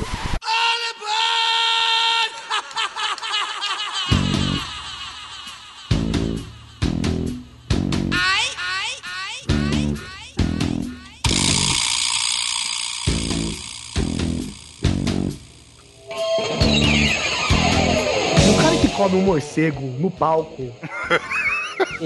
Sinto muito, mas esse cara tem moral, velho. Merece Eu achava que era de mentirinha. O que, que aconteceu? Da, da história do morcego? É, varado, né? Varado de dorgas. Alguém me.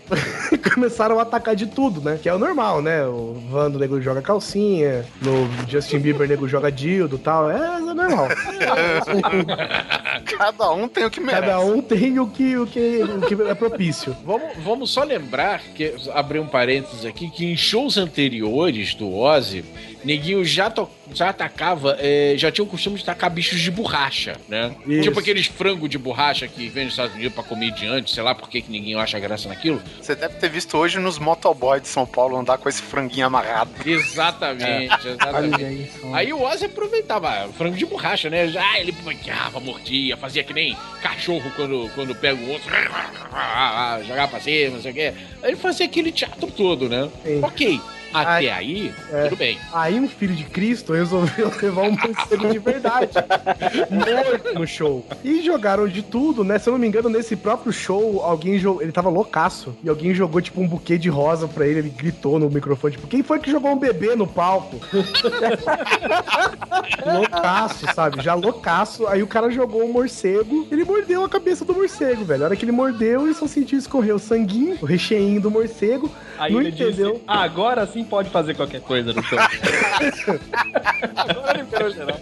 Ele não entendeu direito o que aconteceu, mas o- os produtores dele viram muito bem, né? Então na, na primeira mordida, o nego já voou pra ele em cima do palco já e já levou pra ambulância. Não, diz a lenda que a, a Sharon, que tava ali no- nos bastidores, tava assistindo lá aquele teatro todo, não sei o quê. E quando jogaram o, o tal do morcego, ela percebeu que o bichinho deu, deu uns espasmos assim antes do Ozzy pegar. e quando o Ozzy pegou, foi no embalo, ela começou a gritar: Ozzy, não, esse é de verdade!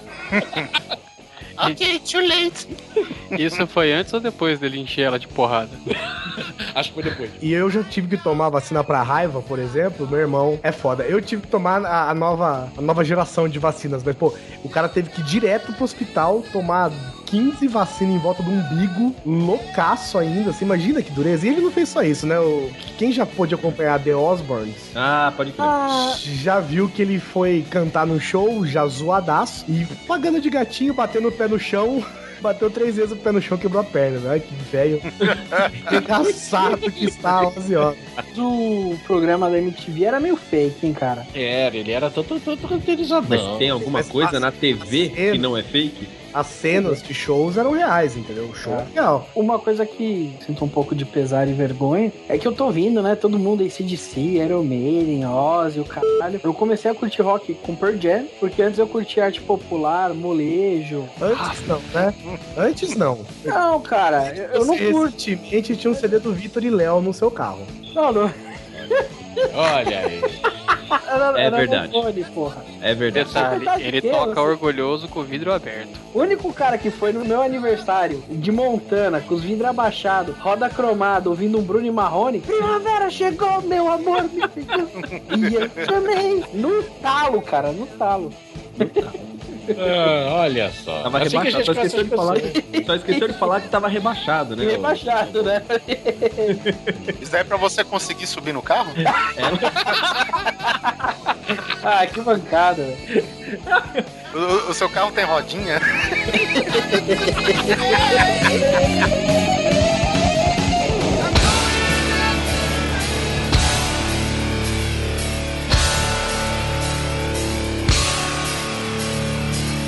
Continuando aqui em outro dessas edições do VMA, porque o VMA, assim, acontecia uma parada estranha por edição, né? O VMA era estranho. Bom, anos 90, né, cara? Anos 90 era o, sei lá, eles pegaram o que não presta do ano 2000 e o que não prestava dos anos 80 e fizeram os anos 90, né?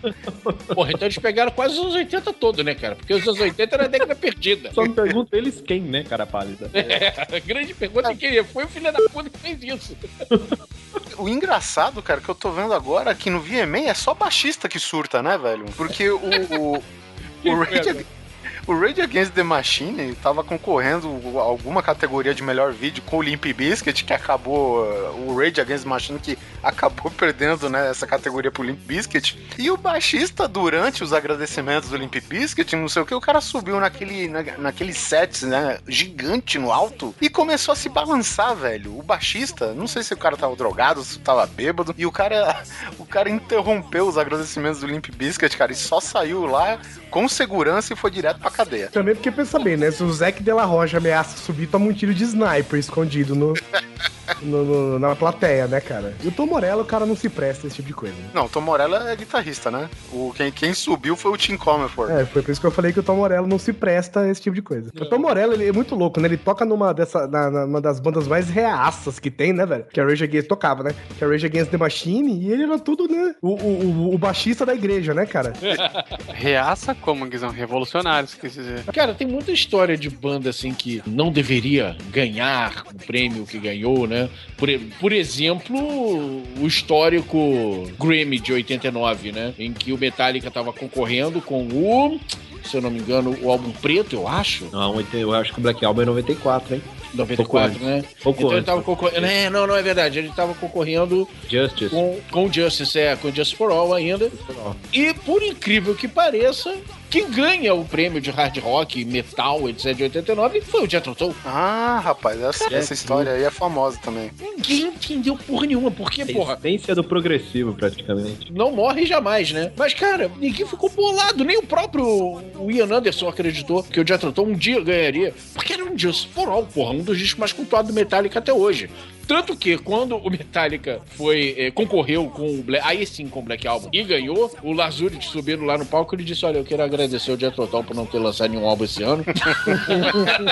O Metallica é foda, né, cara? Primeiro porque eles perderam o Jethro Tull, que não tinha nada a ver com a categoria, e quando eles ganharam, o Napster roubou as músicas deles, né? Eu tô...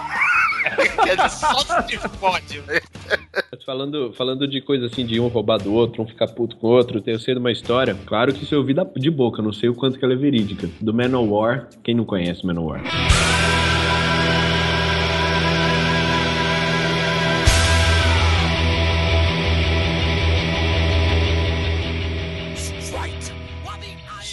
É, a banda que parou nos anos 80. Exato, Kings of Metal, né? Os caras que tocam True Metal. E naquela época o Offspring tava estourando, né? Eles estavam querendo fazer sucesso, aqui, acho que na época do Smash, se eu não me engano, né? E os caras se esbarraram no, no, no aeroporto e o vocalista do Manowar, ele não, nem pensou, cara. Ele deu um grito tipo Freedom Will Wallace, bicho.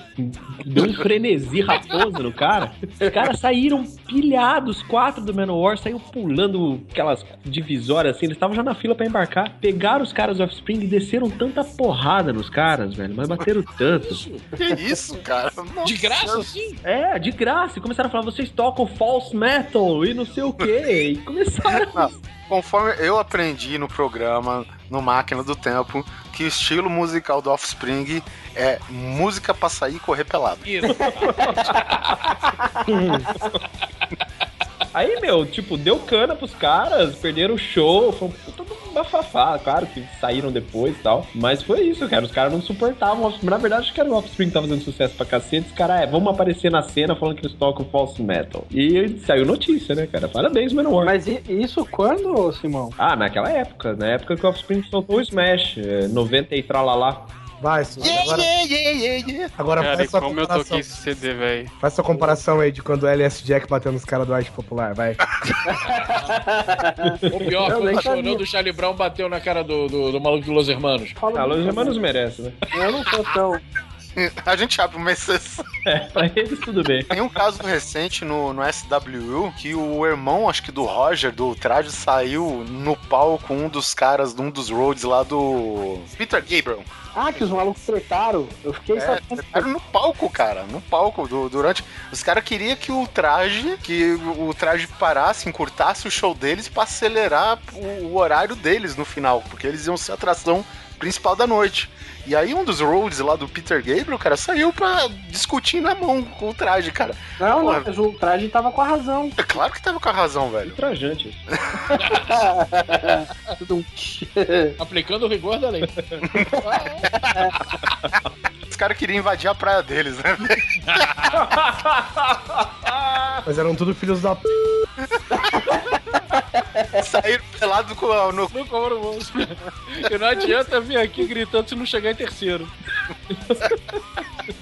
Vocês estão ligados que uma hora vocês vão ter que parar com isso, né, velho?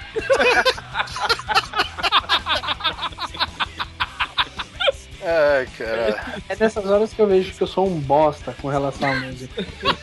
Eu, eu não- eu eu- acredito que tudo isso foi nome de música, certo? Sim, porque você é um inútil.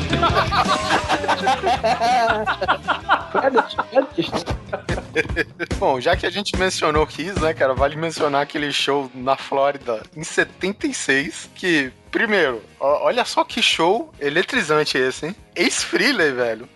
O cara acabou eletrocutado, sei lá, alguma parada mal isolada ou mal aterrada, e na sequência o cabelo do Gene Simons pega fogo, né? Cara, era um episódio do Chaves essa bosta, né, velho?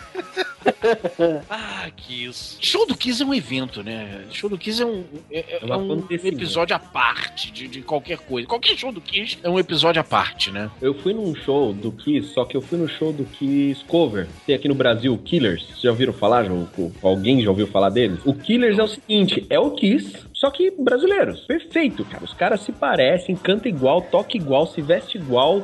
Só que eles tocam, tipo, no bar, no bar do Montanha em Limeira, tá ok? Mas tudo bem. igual. E- Ah, mas, é se igual, vestir- é igual. tipo, igual os caras e, e parecer é meio redundante, né? Não, mas sério, cara, tipo, o baixista é grande, parece o Simon, sabe? É, Fisicamente, inclusive, sabe? É muito bom o show dos caras, muito. Pô, fazer uma propaganda, um jabá gratuito aqui, Killers, vale a pena ouvir. E eu tava assistindo o show dos caras, o cover, né, lógico, e tem aquela hora do solo de baixo. Que o cara começa a sangrar pela boca e vomitar sangue no baixo, e cuspir na galera, né? Aquela coisa toda não sei o quê. E a galera tava curtindo, "Ah", e o cara se empolgou, não sei o quê. Aí, no meio da empolgação, a gente escuta um grito assim, tipo de ai, mas tudo bem, continuou. Aí foi, foi, terminou a música. O pessoal deu um tempinho, o baixista chegou e falou assim: Aí galera, de boa, eu mordi a língua de verdade mesmo, tá doendo pra caramba. Caralho. E, inclusive, nós temos aqui a receita daquela parada que simula sangue que o Gene Simon sempre sai cuspindo nas suas performances. Como assim simula sangue? Eu tenho. Santa, tá de brincadeira com a minha cara. Agora, cara. É, quem, quem- quem faz isso genuinamente é só, é só o, o Ozzy, Guizão. Então.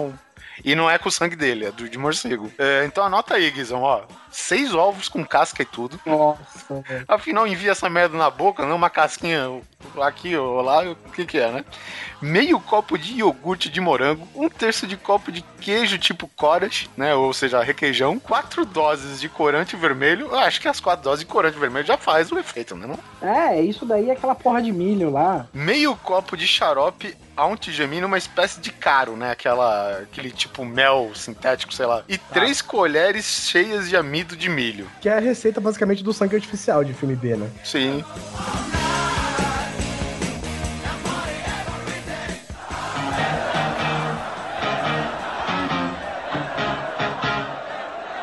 It's so heavy.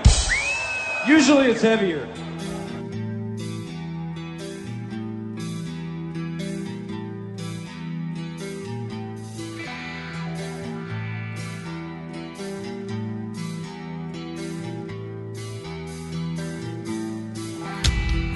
Bom, depois de nossa sessão palmeirinha, Cara, a gente tá falando aqui sobre início, o primeiro contato com o rock, etc. Susi até deu, deu seu depoimento aí. Triste, né? né? Emotivo. A gente ficou compadecido aí com ele. É, queria saber, como foi o primeiro contato com você, de vocês aí com o rock? Cara, eu a primeira vez.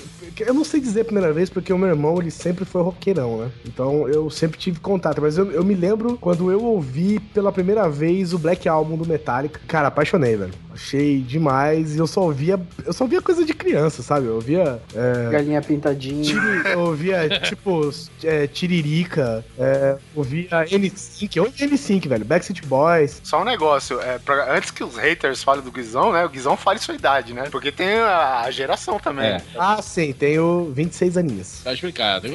Foi, foi na época, foi na época. É, aí eu conheci o Black Album, achei demais, aí eu.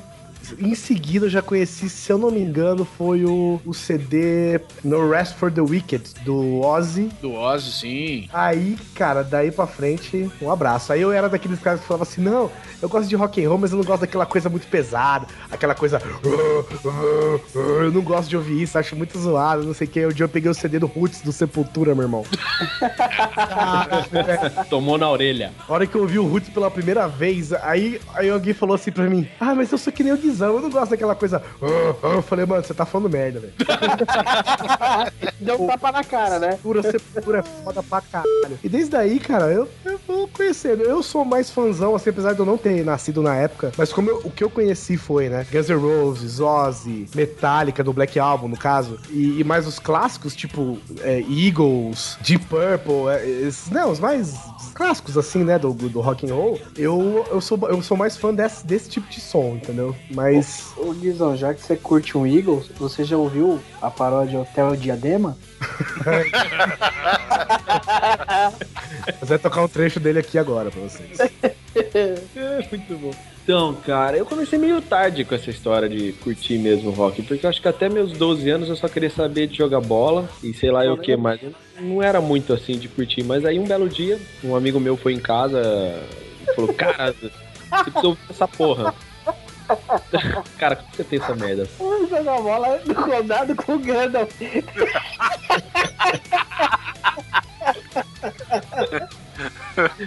Aí o cara chegou e falou: Meu, você precisa ouvir isso aqui, é lançamento, não sei o que, e ele botou lá o X Factor do Iron. E aí, meu, eu falei: Putz, era isso, é isso que eu gosto. E aí foi Iron Maiden, Iron Maiden, Iron Maiden. O X Factor não era nem com nenhum dos vocalistas clássicos, né? Não. X Factor é com o Blaze Bailey, né? É- Ele começou mal pra caralho, hein? Comecei mal, cara. Comecei mal. Comecei mal pra caralho. Então, e aí que eu, aí eu ouvi aquilo e falei, meu, tem mais? Sabe como é que é? Na época nem Napster existia, né? Aham. Aí, não, tem, tenho outros, eu tenho mais umas fitas cassete lá em casa pra você ouvir. Aí eu comecei a ouvir o, o Iron e aí eu fui muito pro melódico, cara. Do Iron eu já fui pra Angra, Halloween, aí fui Blind Guardian, eu fui mais pra essa, pra essa vertente, assim, Aí tu, foi, tu- aí tu foi curtir o metal do Dragão da Montanha, né? Aí eu fui, eu sou, eu sou Metal Espadinha, cara. Eu sou Metal, Espadinha. Metal RPG. Metal RPG pra caramba, cara. É, por questões óbvias até, né, bicho?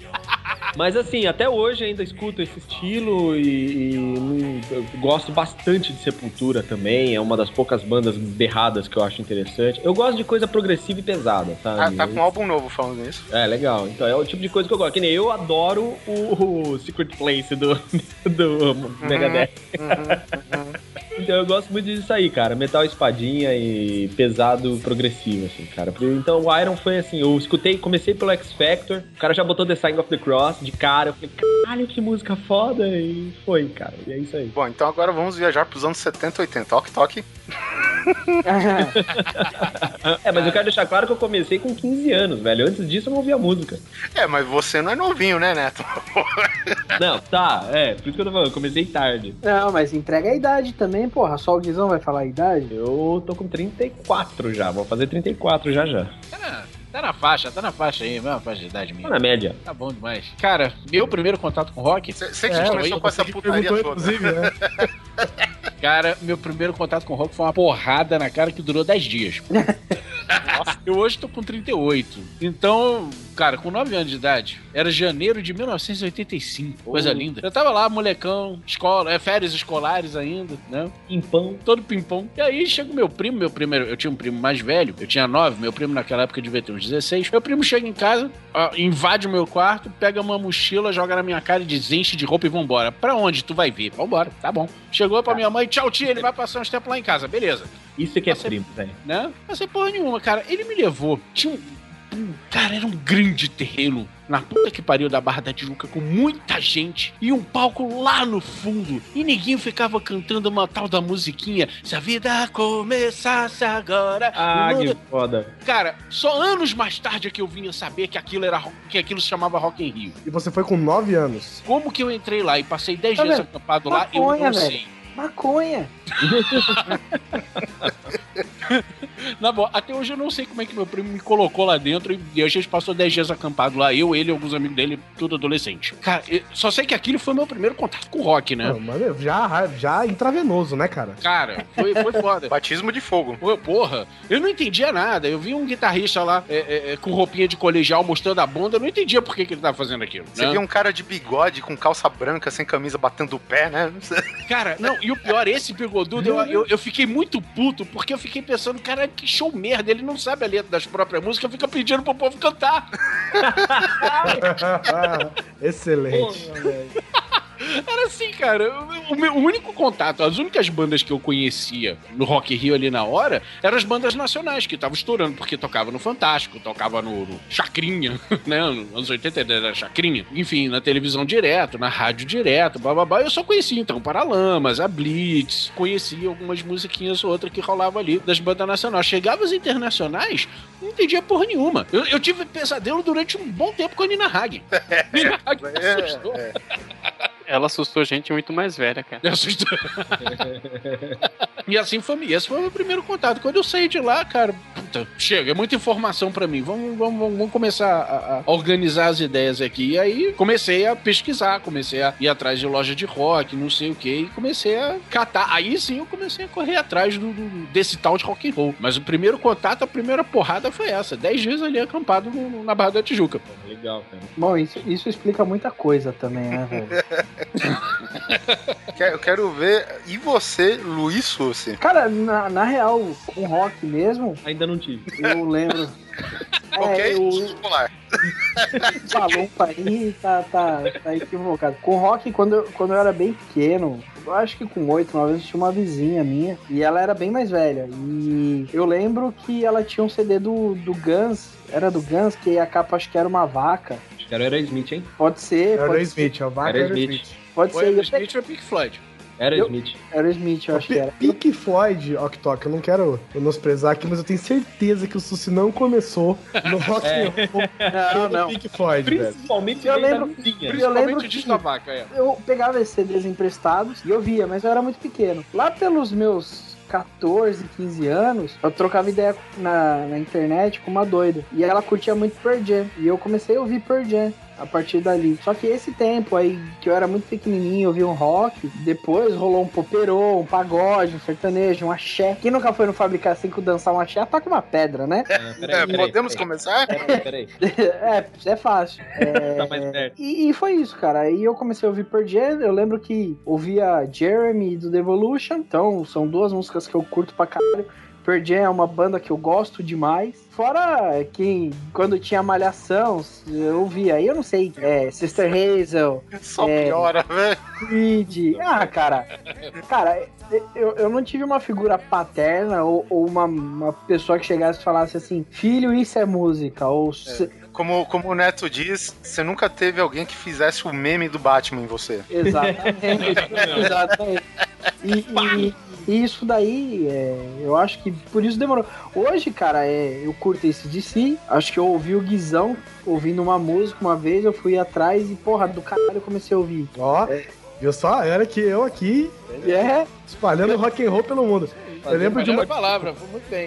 eu lembro de uma vez, rapidinho, eu lembro de uma vez que começou a tocar é, Vermilion Parte 2 na rádio em Bauru. Aí, Vermilion Parte 2 é aquela baladinha, né? Aquela coisinha bonitinha. E eu tinha o CD, né? O Subliminal Verses do Slipknot, que tem essa, essa versão do, do Vermilion. Aí as meninas que estudavam comigo, ai, que adoro Vermilion, porque tocava na novela, né? Ai, eu adoro Vermilion, adoro Slipknot, ai, que banda ótima, não sei o quê. Empresta o CD. Claro. Aí eu, empresto, mas você tá querendo ouvir por Vermilion parte 2? Cê- é melhor você ouvir só Vermilion. Ouve da rádio, grava da rádio. Não, eu adoro Slipknot, não sei o que. Eu falei, beleza. Ela devia Ah. ter se ligado na capa do, do álbum. Não, então, aí eu entreguei o CD, uma semana depois me devolveu, eu falei, curtiu? Pesadinho, né? Ô, Guizão, Guizão. Teve eu- oportunidade de trollar. Foi avisado, pô. Ah, não, mas- não, não, não é pra avisar, não é pra avisar. Ó, eu ainda tava no colégio, e aí chegou, tinha uma, uma menina na minha sala que era muito. Era toda religiosa, toda pudica, toda, né, certinha. E ela dizia que gostava muito de, de filme histórico. Aí ela chegou em casa, chegou lá no colégio toda empolgada. Ah, minha mãe pegou um filme histórico pra gente ver, não sei o que, chama Calígula. Eu nunca vi. Vocês conhecem? Ficou na história mesmo. Ficou, a gente ficou calado assim, a gente já conhecia a fama, o Calígula, olhou um pra cara do outro. É, disse que é muito bom, uma grande produção. Você acha, então vocês acham que eu vou gostar? Olha, eu acho que você vai ficar impressionada. profundamente encantado. Exato, ó. Assiste e depois conta pra gente. Vai lá, vai, vai na festa. Assiste com a sua mãe. Impressionada é a palavra, cara. Impressionada é a palavra. Cara, eu acho que você vai se impressionar com o filme. Mas só concluindo, aí no final do ano, quando eu tinha 15 anos, eu tinha mudado de colégio. E tinha uma família de um, um amigo meu, que eles eram da Grécia, eles estavam passando uma temporada no Brasil. E aí o cara me mostrou uma banda que chamava System of a Down. Oh, Acho que era lá pelo ano de 2001, mais ou menos.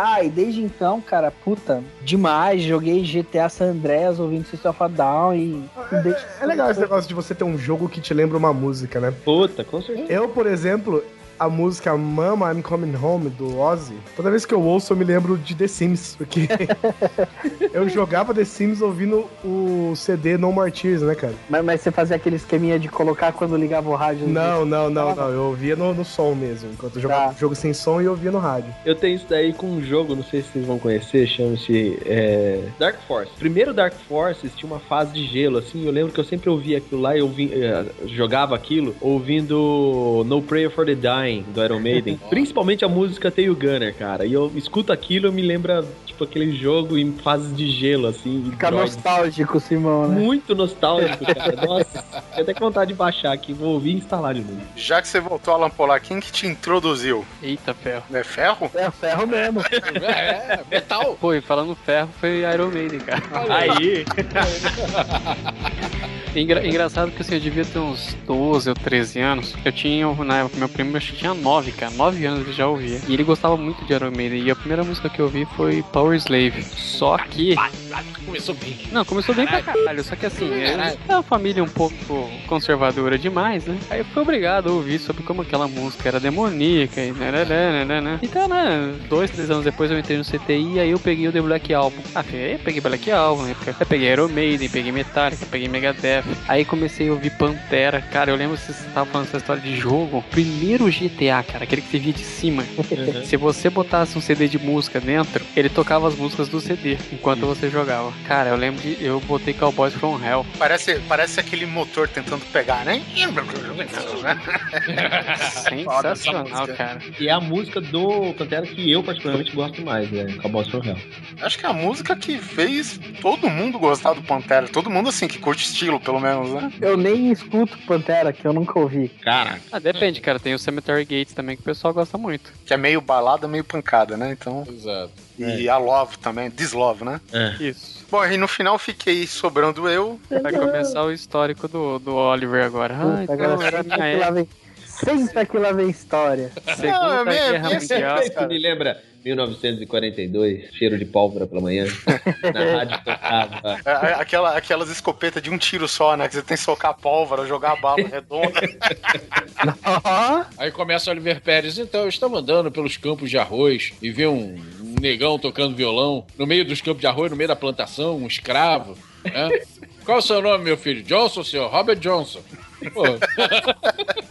Não, minha é bem simples, na verdade. Na verdade, teve um vizinho que chegou de mudança, né? Novo na área. E o cara, com aquele seu super 3 em 1 estéreo Ultra Power, né? Ele obrigou a vizinhança toda a ouvir duas das dos grandes, né? Do, que, que ele tinha no acervo dele, que era o, o Back in Black, do ACDC, e também o Stay Hungry, que a gente mencionou agora, do Twisted Sister, né? Que foi a- o clássico We Are Not Gonna Take It. E acho que provavelmente essas, a, a, a própria Back in Black, né? Com o Brian Johnson nos vocais, acho que até o primeiro álbum do Brian Johnson, né, Rock? Sim, exatamente. O álbum que trouxe o Brian Johnson. E foi um, foi, foi um, um desafio foda, né? Sim. Substituir Bon Scott. Não, não é todo mundo que faz isso. Pois é, cara, e foi com isso que eu gostei, cara. Sei lá, acho que são dois álbuns até meio que contemporâneos. Eu tô vendo aqui, o Back in Black, não, não são tão contemporâneos. O Back in Black é de 80 e o Stay Hungry do Twisted Sister é de 84. Ou seja, é mais ou menos nessa, nessa era. Essa era, exatamente. Que por acaso, curiosidade, o Back in Black, se eu não me engano, ainda é até hoje o disco de rock mais vendido de todos os tempos. Caraca, é mesmo? Aham. Tá de parabéns. Aí eu sempre falo pra todo mundo que esse DC cai bem em qualquer lugar, em qualquer hora, cara. Qualquer coisa que você estiver fazendo, você bota esse DC e vai bem. Agradeço É um homem de ferro hoje, né? Né? É. Bom, voltando na parta, então vamos para as rapidinhas aqui. Durante, a gente já falou do Anthrax, né? Durante o- a sua turnê do Persistence of Time, que eles tinham um prop gigante que era um relógio feito de caveiras e ossos, né? Os, os ponteiros do relógio eram uns esqueletos, bracinhos, assim, exatamente. Tá na capa do disco. Inclusive, acho que o mesmo relógio, ele tá numa coletânea que chama Moshers, né, do, do Anthrax também. É, enfim, confiram aí o, o relógio, né, e um braço desse relógio, um, um daquelas braços de caveirinha, ele se soltou do relógio e atingiu em pleno show, né, o guitarrista Dan Spitz. Que, bom, enfim, foi um tapão da porra. Foi o tapa, Imagina foi a tapa da morte, o tapa da morte foi na cara dele. É engraçado, cara, que logo assim na sequência, o tal do Dan Spitz, né, esse guitarrista, que é da formação clássica aí da banda, ele alegou que ele perdeu o amor pela guitarra, cara. Sabe, ele perdeu o amor pela música e saiu da banda, cara, justamente quando, né? Você imagina E que no- legal? Você tá lá, tocando, arregaçando na guitarra, tá, não sei o que, não sei o que, não sei o que, de repente você toma o tapa da vida na cara, né? Aí o cara tá tocando, velho, ele toma aquele tapão assim, ele continua tocando, de repente ele vai, ficando, ele vai ficando mais devagar, assim, o que que tá acontecendo, cara, ah, mano? Não vai dar, velho. Puxa, bichado. Começa a chorar, né? Faz biquinho e tudo. Cara, imagina que louco. ela- O que que fala? Não, não, velho, não, não vai dar, velho. Agora, se liga só, isso foi há muito tempo atrás, né? inclusive na turnê do Persistence of Time, que foi lançado em 1990. Agora, eu tava assistindo uns anos atrás, inclusive, quando aconteceu o Reunion, né, da formação clássica do Anthrax, que foi, inclusive, acho que, né, o, o tiro pra a volta do Belladonna, inclusive, né? Você sabe que quando vocês falam Beladona, não vem nenhuma pessoa na mente, senão, né? A própria. Tá, então beleza. Eu achei que era só eu. Então tá claro aqui. O Joey Belladonna, cara, é um cara que tem a, a- Ele é meio indígena e meio italiano. E 100% poodle. Mas enfim, aí teve esse reunion, eu- aí eu não tô certo do ano, acho que é 2010, na verdade. E quando eu fiquei sabendo, cara, quando esse guitarrista voltou só pra tocar, né, na- nessa reunião que eles fizeram, ele virou relojoeiro. E abriu até uma grife de relógios, cara. Depois de um tapa do relógio da turnê, ele virou relojoeiro, né? A vida dando tapa mesmo, né? Exatamente, cara, abandonou esse tipo- a banda e foi pra Suíça. Eu lembro dessa a turnê do Persistence of Time foi do caralho. Isso, isso. Eu acho que foi essa que o, o, estu- o estúdio deles lá incendiou, né? E eles perderam tudo, cara. De quem? Ainda Eles? isso, do, do Anthrax. Eu, eu me lembro É. de uma banda que teve um estúdio que perdeu Acho tudo. que teve Eu não várias, que era verdade. Foi. É. Foi o. Como é que é? Frank Zappa? Não, o Frank Zappa, ele tava no, tocando um show e, e- num hotel e o hotel pegou fogo. Inclusive era o hotel onde tava de Purple. E foi assim que nasceu o Smoke on the Water. Isso. É, era o, era o hotel, né? Era o hotel. Era o hotel, era o hotel. Eles estavam gravando com.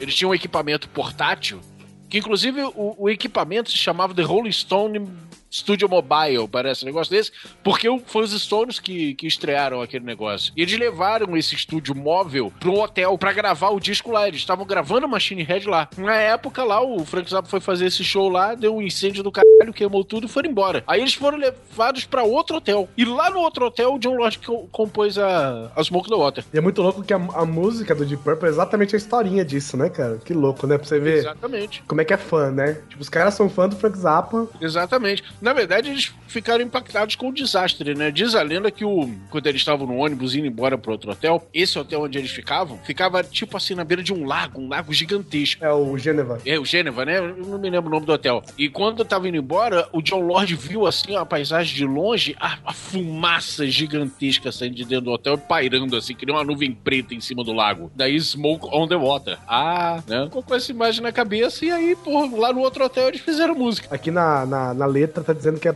é culpa de um idiota com flare. Provavelmente. Eu não sei quem foi. Porra, tô... Torcedor do Corinthians na Bolívia, então. Provável. eu não sei quem era o idiota em questão. Eu não sei. Vai ver, eles não, não deram o nome exatamente, de, exatamente pra poupar a imagem da figura. But some stupid with a flare, a flare gun burned the place to the ground. Place the ground, exatamente.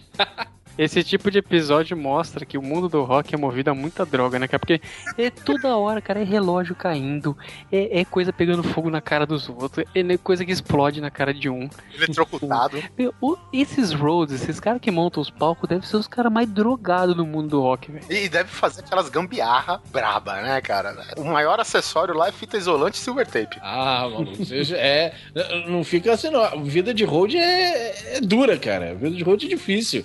Eu lembro quando o Rush veio pro Brasil pela primeira vez, eles fizeram um show, se não me engano, nessa ordem: Porto Alegre, São Paulo e Rio. Né? O, o Rush é do MacGyver. Isso, é isso. E no show de São Paulo, teve uma chuva absurda. O show do Rush foi debaixo de uma chuva torrencial. Isso molhou o equipamento dos caras todo. E eles têm, assim, tipo, trocentos mil equipamentos eletrônicos de som, mais um monte de caixa de som, mais um telão de LED, sabe, atrás deles. Absurdo pra passar uns vídeos todos em, super definição, bababá. E aquela porra molhou toda. E no dia seguinte ia ser o show do Rio. Cara, ninguém. é, é, eu tava lendo o, o relato do, do baterista, o Neil Peart, contando sobre isso, dizendo que eles, a equipe, todo mundo tava com o cu na mão de ligar aquela merda toda no Rio de Janeiro de novo e queimar, porque tava tudo molhado. Dá o efeito Marty McFly, né? No, no- na frente do falante.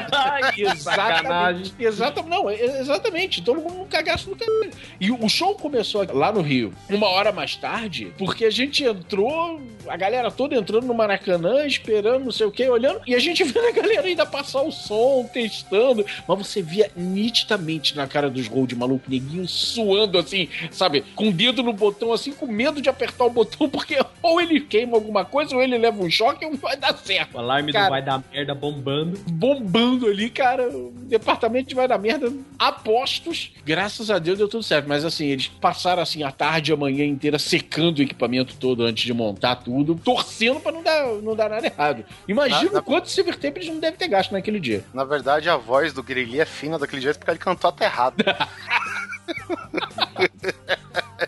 Talvez fosse assim quando ele era jovem, né? Hoje em dia a voz dele não tá mais tanto. Vamos, outra rapidinha, cara. Essa daqui também é muito boa, cara. Durante a sua recuperação numa clínica, né, de, de reabilitação, vocalista e guitarrista e dono, né, praticamente do Megadeth, Dave Mustaine, ele dormiu de mau jeito numa cadeira. Você tá ligado quando você se joga na cadeira com o braço em cima do encosto e tal, né? Aham. Tipo, Cara- ele tava super bem, né? Então, e ele tirou um cochilo. Quando ele acorda, braço, cadê você? Ele matou, ele matou o nervo do braço dele, cara. Justamente o braço que, que o braço que vai no braço da guitarra, né? Que faz as notas e tudo mais, Você cara. imagina o nível de mau jeito, de mau jeito que esse cara. Ele Não, dormiu cara, ele ele a bananeira é do braço, velho. O cara Eu, tava, eu o fazendo cara epsilônio duplo, cara. tava muito louco. Devia estar louco, mais louco que a Liga da Justiça inteira pra fazer isso daí, cara. Imagina o jeito que deve ter dormido. Nada, ele, ele, ele dormiu com a porra do cordão da heroína amarrado, velho. Foi a porra daquele elástico que os caras botam no braço. Pode Lembrando crer. que isso foi numa clínica de reabilitação. Eu não sei que clínica de reabilitação é essa que vocês estão falando. É, é, o, é, o- é a sexta-feira casual, foi nesse dia. Reabilitação. A clínica, é a clínica de reabilitação do Dr. Rancho Crutes. O Dr. Rancho Crutes aparece e diz: Eu sei o Dr. Rancho Crutes, eu vou encorrar com você. E, e- e como tudo tem aquele ditado que há males que vem pra bem, né, cara? Acho que depois de uma terapia muito intensiva, afinal de contas, pô, você imagina um nível de desespero, né? Que um cara que vive disso e, e gosta né, do, do que faz. Então, nesse tempo, ele meio que fechou o Megadeth, né? Não, ficou incerto o destino da banda. Não, a banda acabou. Ficou certo, a banda acabou. Ponto, chega. A primeiro momento foi isso, né? E, e depois isso, tipo, deu alguns estalos aí, principalmente porque eles lançaram aquela coletânea Still Alive and Well, né? Tom de, de, de questionamento e tal. E anos mais tarde, o filho da puta ele volta pro cenário musical. Ele sai dessa fase que o Neto gosta, né? De Secret Place. Grudge, e ele volta, cara, a tocar o verdadeiro thrash metal, né, cara? Ele volta às raízes. Assim, a, a gente sabe, né, de todo aquele trauma que ele tinha de ser quicado do Metallica e não sei o quê. que caso do Metallica. Falou gamer. Ele ia ser quicado porque ele tava com lag. Tava com o ping alto, né, cara? muito alto, né? Que nem o Jim Morrison dizia, um pinger muito higher. Mas ele passou o tempo, ele lançou álbuns, né, que todos é sucesso de crítica. E esse dia ele tava folheando um livro, né, que saiu dos 100 guitarristas, os 100 melhores guitarristas do mundo, por um, crítico renomado aí, cara. E o cara tava folheando, pegou as 10 últimas posições, ele ficou preocupado porque ele não tava lá. Aí ele foi pras próximas 10, próximas 10, velho. Ele falou, cara, eu tô fudido, não tô em, pô, eu não tô nos 100 melhores, vou fazer o que da vida? Cara, ele abriu a primeira página e ele foi considerado o primeiro guitarrista, cara, um dos melhores guitarristas do mundo, velho. Foda, voltou fritando. Aí ele, fa- aí ele falou: Cara, esse cara bebeu.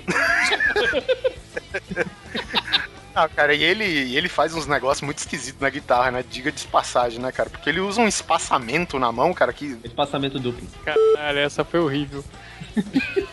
A, a BNT, o espaçamento que ele usa. Cara, a- a- mas a história do, do- da saída do Mustaine é um. É, é um caso à parte da história do rock, né, cara? Acho que ninguém foi demitido de lugar nenhum do jeito que ele foi. Uma, uma coisa absurda. Uma coisa absurda. Você estar em. Vamos dizer assim. Estamos todos em São Paulo, tá? Vamos botar aqui no, no- no terreno aqui é, brasileiro. Imagina você aqui em São Paulo, bêbado, trêbado, assim, doido de linguiça calabresa, jogado na vida, né? E aí, neguinho te coloca no, no, no ônibus. A roupa do corpo, o equivalente a 10 reais, 20 reais no bolso, e uma carta, e te manda pro Acre. Cara, e você, você só acorda de ressaca no Acre com esses 20 reais no bolso e você pega uma carta dos seus amigos e lê. É, então, cara, desculpa, é, não dá mais pra tocar com você, porque você bebe e briga demais, bebe demais e briga demais, então a gente tá demitindo da banda e te, man- te mandamos pra longe, tá? Beijo, se Sem pode ressentimento.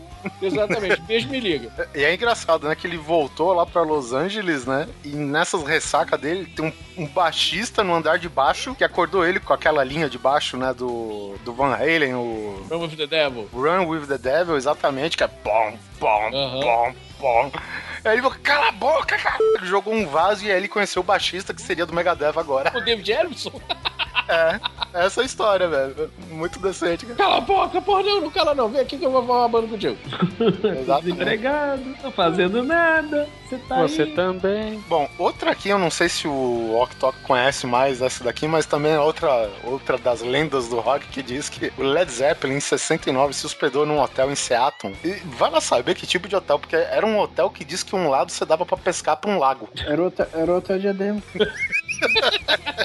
Eu Toca falei o trechinho. lago, não córrego. Tá, tá com trechinho de novo. E surgiu a história de que foi uma grupo foi simplesmente penetrada por um peixe. Sim, essa história é famosa. Se é verdade ou não, eu não sei. Mas essa história é conhecida. É uma lenda, né? É uma lenda. É uma lenda, é uma lenda, é uma lenda. Cara, o Jimmy Page era muito louco, viu, nessa época. É que hoje a gente olha pro Jimmy Page, aquele bom velhinho, todo Suas madeixas respeitável, brancas. suas Cagado. madeixas brancas, né? Sir Jimmy Page, bababá. Você não acredita as merda que ele já fez. Aliás, o Jimmy Page, ele, ele foi um escroto, cara, desde o início, né? Porque antes de tocar no Led Zeppelin, antes de fazer o Led Zeppelin, ele entrou no Yardbirds. E, e como é que ele entrou no Yardbirds? Ele já era amigo da galera do, do Yardbirds e já foi chamado antes pra entrar na banda. Só que ele disse: não, eu tô ganhando minha grana como músico de estúdio, não quero, porra. Vocês se fodam aí, ralando, é, é, é, fazendo show por aí. Cara, aí um dia ele resolveu ir num show do Yardbirds. E foi aquele, aquele dia, aquele dia que nada dá certo pras pessoas. Pois é, foi o dia que nada deu certo pro Yardbirds, cara. O vocalista parece que encheu a cara. Na terceira música ele caiu em cima da bateria, não acordou mais.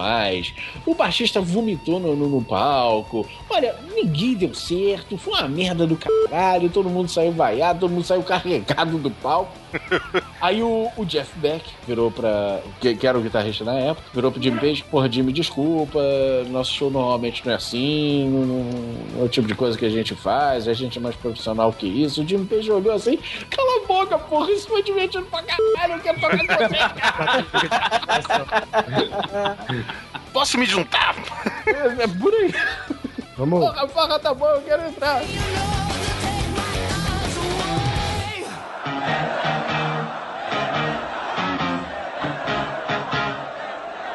It's so heavy. Usually it's heavier.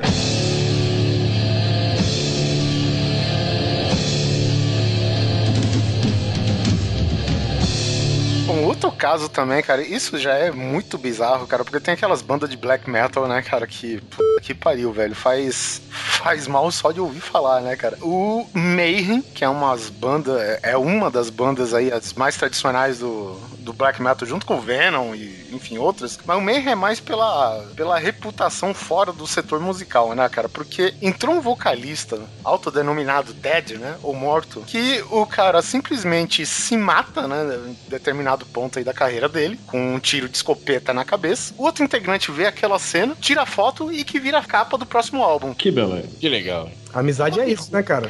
Foi aquele que foi classificado pra toda a família? Exatamente.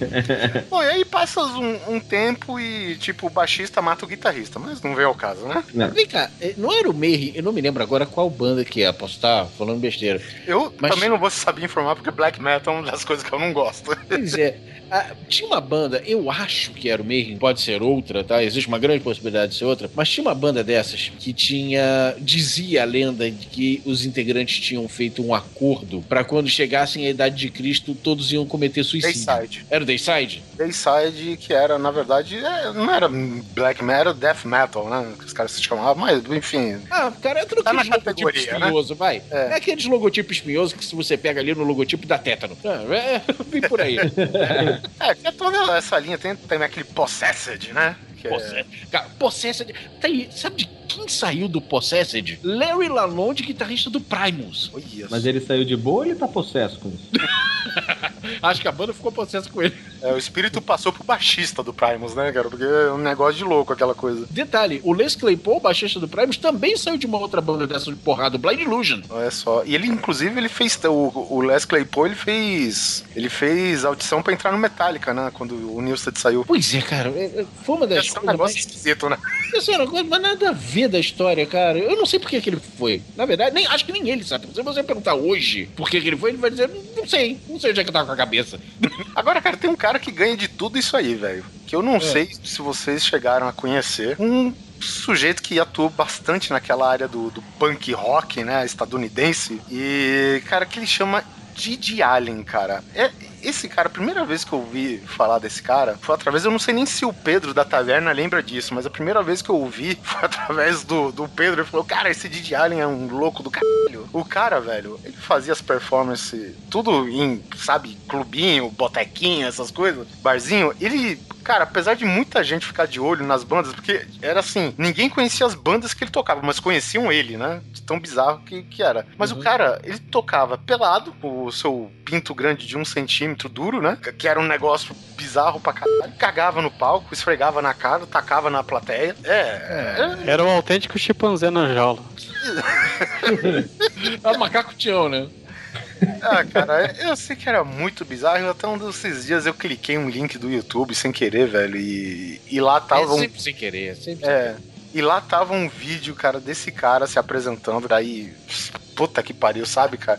Ele chegou ao ponto de pegar um nego no- na, na plateia pelo cabelo, arrastando o cara, sabe? Tipo, Homem das Cavernas, e esfregar o saco na cara desse velho durante o show. Nego escroto é isso aí, né? E se é pra fechar com o pé na porta e tapa na cara, o tapa da caveirinha do relógio do Anthrax, falando que aqui deve estar acontecendo alguma parada muito errada também. Luiz Caldas, praticamente fundador do Axé aqui no Brasil, gravou Ah, músicas de heavy metal. crer. Vê meu amor, vê meu calor.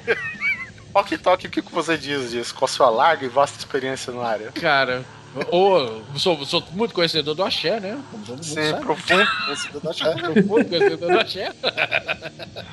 Cara, eu não posso dizer. é, é, eu não posso falar mal de Luiz Caldas desde que eu vi no Rock Rio um puta show que me surpreendeu de um cara que normalmente a gente coloca quase nesse métier, que é Pepeu Gomes. Uhum.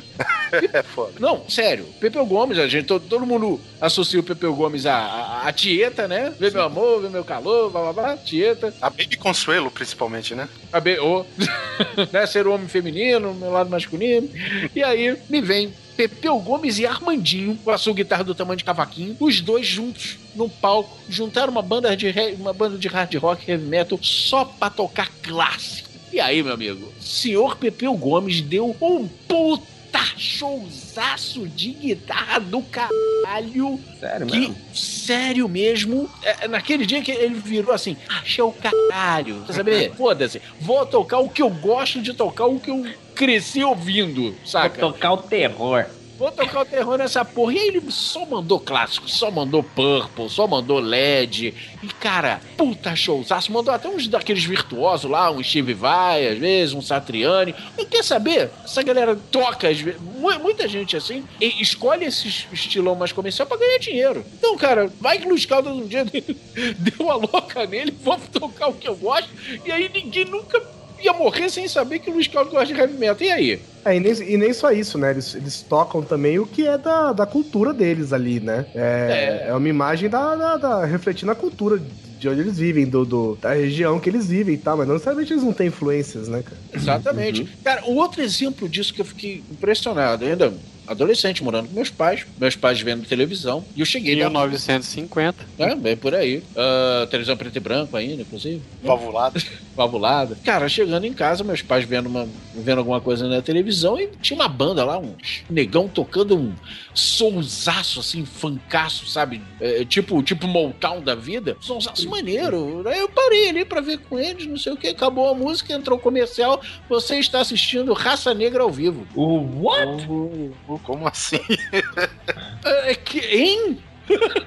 Como assim, negra? Aí, cara, passou o comercial, voltou, entrou um momento lá, uma entrevista deles lá no estúdio, falando: Não, a gente gosta de. A gente cresceu ouvindo James Brown, a gente cresceu ouvindo Funkadelic, não sei o quê. A gente toca o pagode mais realmente pra ganhar dinheiro, pra sustentar a família, não sei o quê. Com esse dinheiro a gente abre escola de música pra criança carente, o caralho é quatro, bababá. Exato. Mas a gente O- curte isso aqui. É que antigamente, cara, isso aí eu já tinha ouvido falar. Muita gente gostava do, do Raça Negra, nem tanto por causa deles serem. Por, por ser pagode e tal.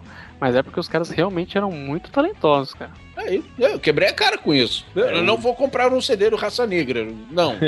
não vou ouvir Raça Negra por causa disso. Mas, pô, respeitei os caras. Eu não duvido de mais nada nessa vida. Depois que. Quando eu descobri que o Black, a maior influência do Black Sabbath foi Beatles, meu irmão. Total. O, o, o sonho do Ozzy era ser o quinto Beatle. Exatamente, cara. Agora, olha, tipo, olha o que, que é um som, olha o que, que é o outro, né, cara? Então eu não, eu não duvido de mais nada nessa vida. Pepeu Gomes, cara, calou a minha boca uma vez que eu não lembro, acho que não era Fórmula 1, mas era outro campeonato tradicional aí de automobilismo, tipo Fórmula Indy, alguma coisa. E a prova foi aqui no Brasil, e aí falaram: Pepeu Gomes vai tocar o hino nacional. Aí tudo.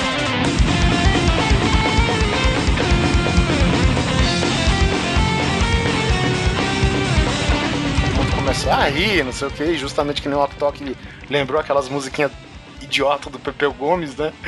É, junto com a Baby Consuelo ainda, aquelas coisas que tava nítida na lembrança da gente, cara.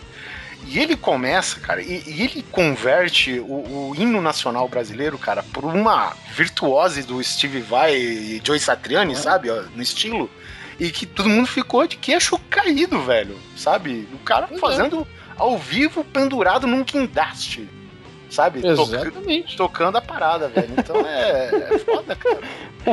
Pendurado num guindaste só de cueca e camiseta branca, né? Sabe aque- aquelas gaiolinhas do pessoal que trabalha em poste, assim? Ele tocou Aham. numa dessas gaiolas aí, velho. Num guindaste, cara. Humildão, não, humildade, bro. É isso aí, cara. Bom, a gente pode. Aí tu pergunta pra ele, porra, filha da puta, por que, tu não faz isso no teu disco? Porque não vende no Brasil. Exatamente. É, exatamente. O Edson, daquele Edson Hudson lá, dupla sertaneja, o cara é metaleiro, metaleiro mesmo, sabe? O cara curte mesmo. Tanto que é, eu fui naquelas é, festas de peão de cidade do interior, lá do vilarejo de onde eu vim, lá do condado, em Pirassununga. E os, os caras lá fizeram um show lá, eu falei, ah, vamos ver, né? Ganhei camarote, vamos lá, né? Só, Mulher só que ela gosta. disputa com pônei, né? E aí, meu, começou o show dos caras, legalzinho, beleza, divertido. Pô, guitarra boa do tal do Edson ali, né? Ó, o cara manda bem na guitarra. De repente o cara me manda só sonzeira. Tipo, tocou uma do Black Sabbath, depois ele tocou uma do Guns N' Roses, depois ele tocou uma do DC. Eu falei, what the fuck? E assim, pesada a guitarra. Depois ele Como que falava, você é, falou, Neto?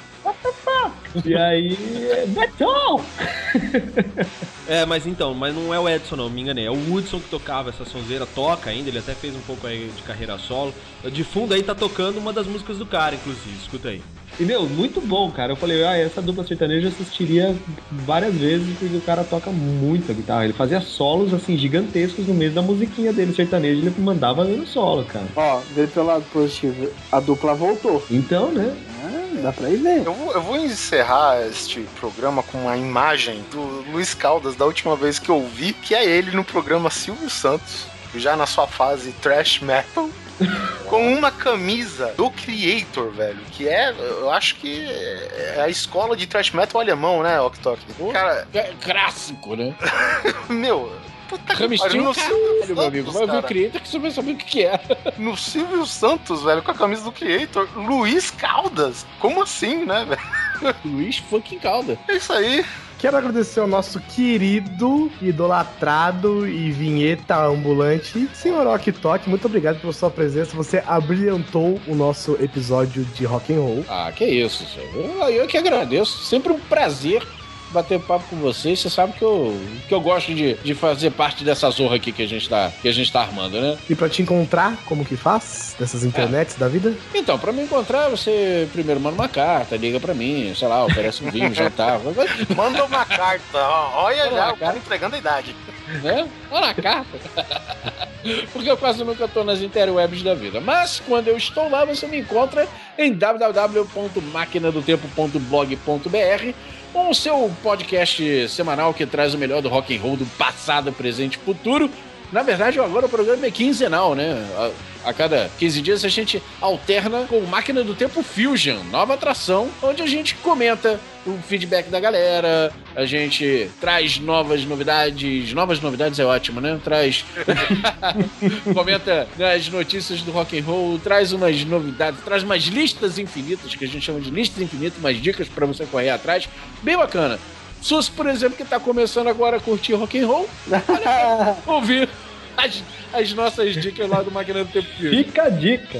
Fica a dica. Parar de ouvir Miley Cyrus, então. A partir de agora. Não, peraí, deixa eu terminar de ouvir essa música.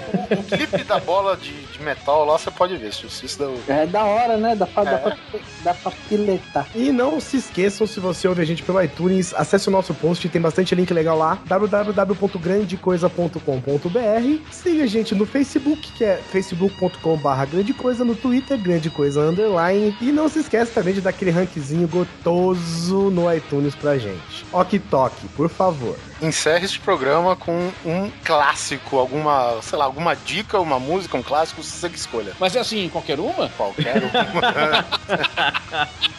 Você vê que marca as pessoas isso, cara. é Isso foda, aí né? é só quem é old school, velho. Isso aí é só É. pro old school.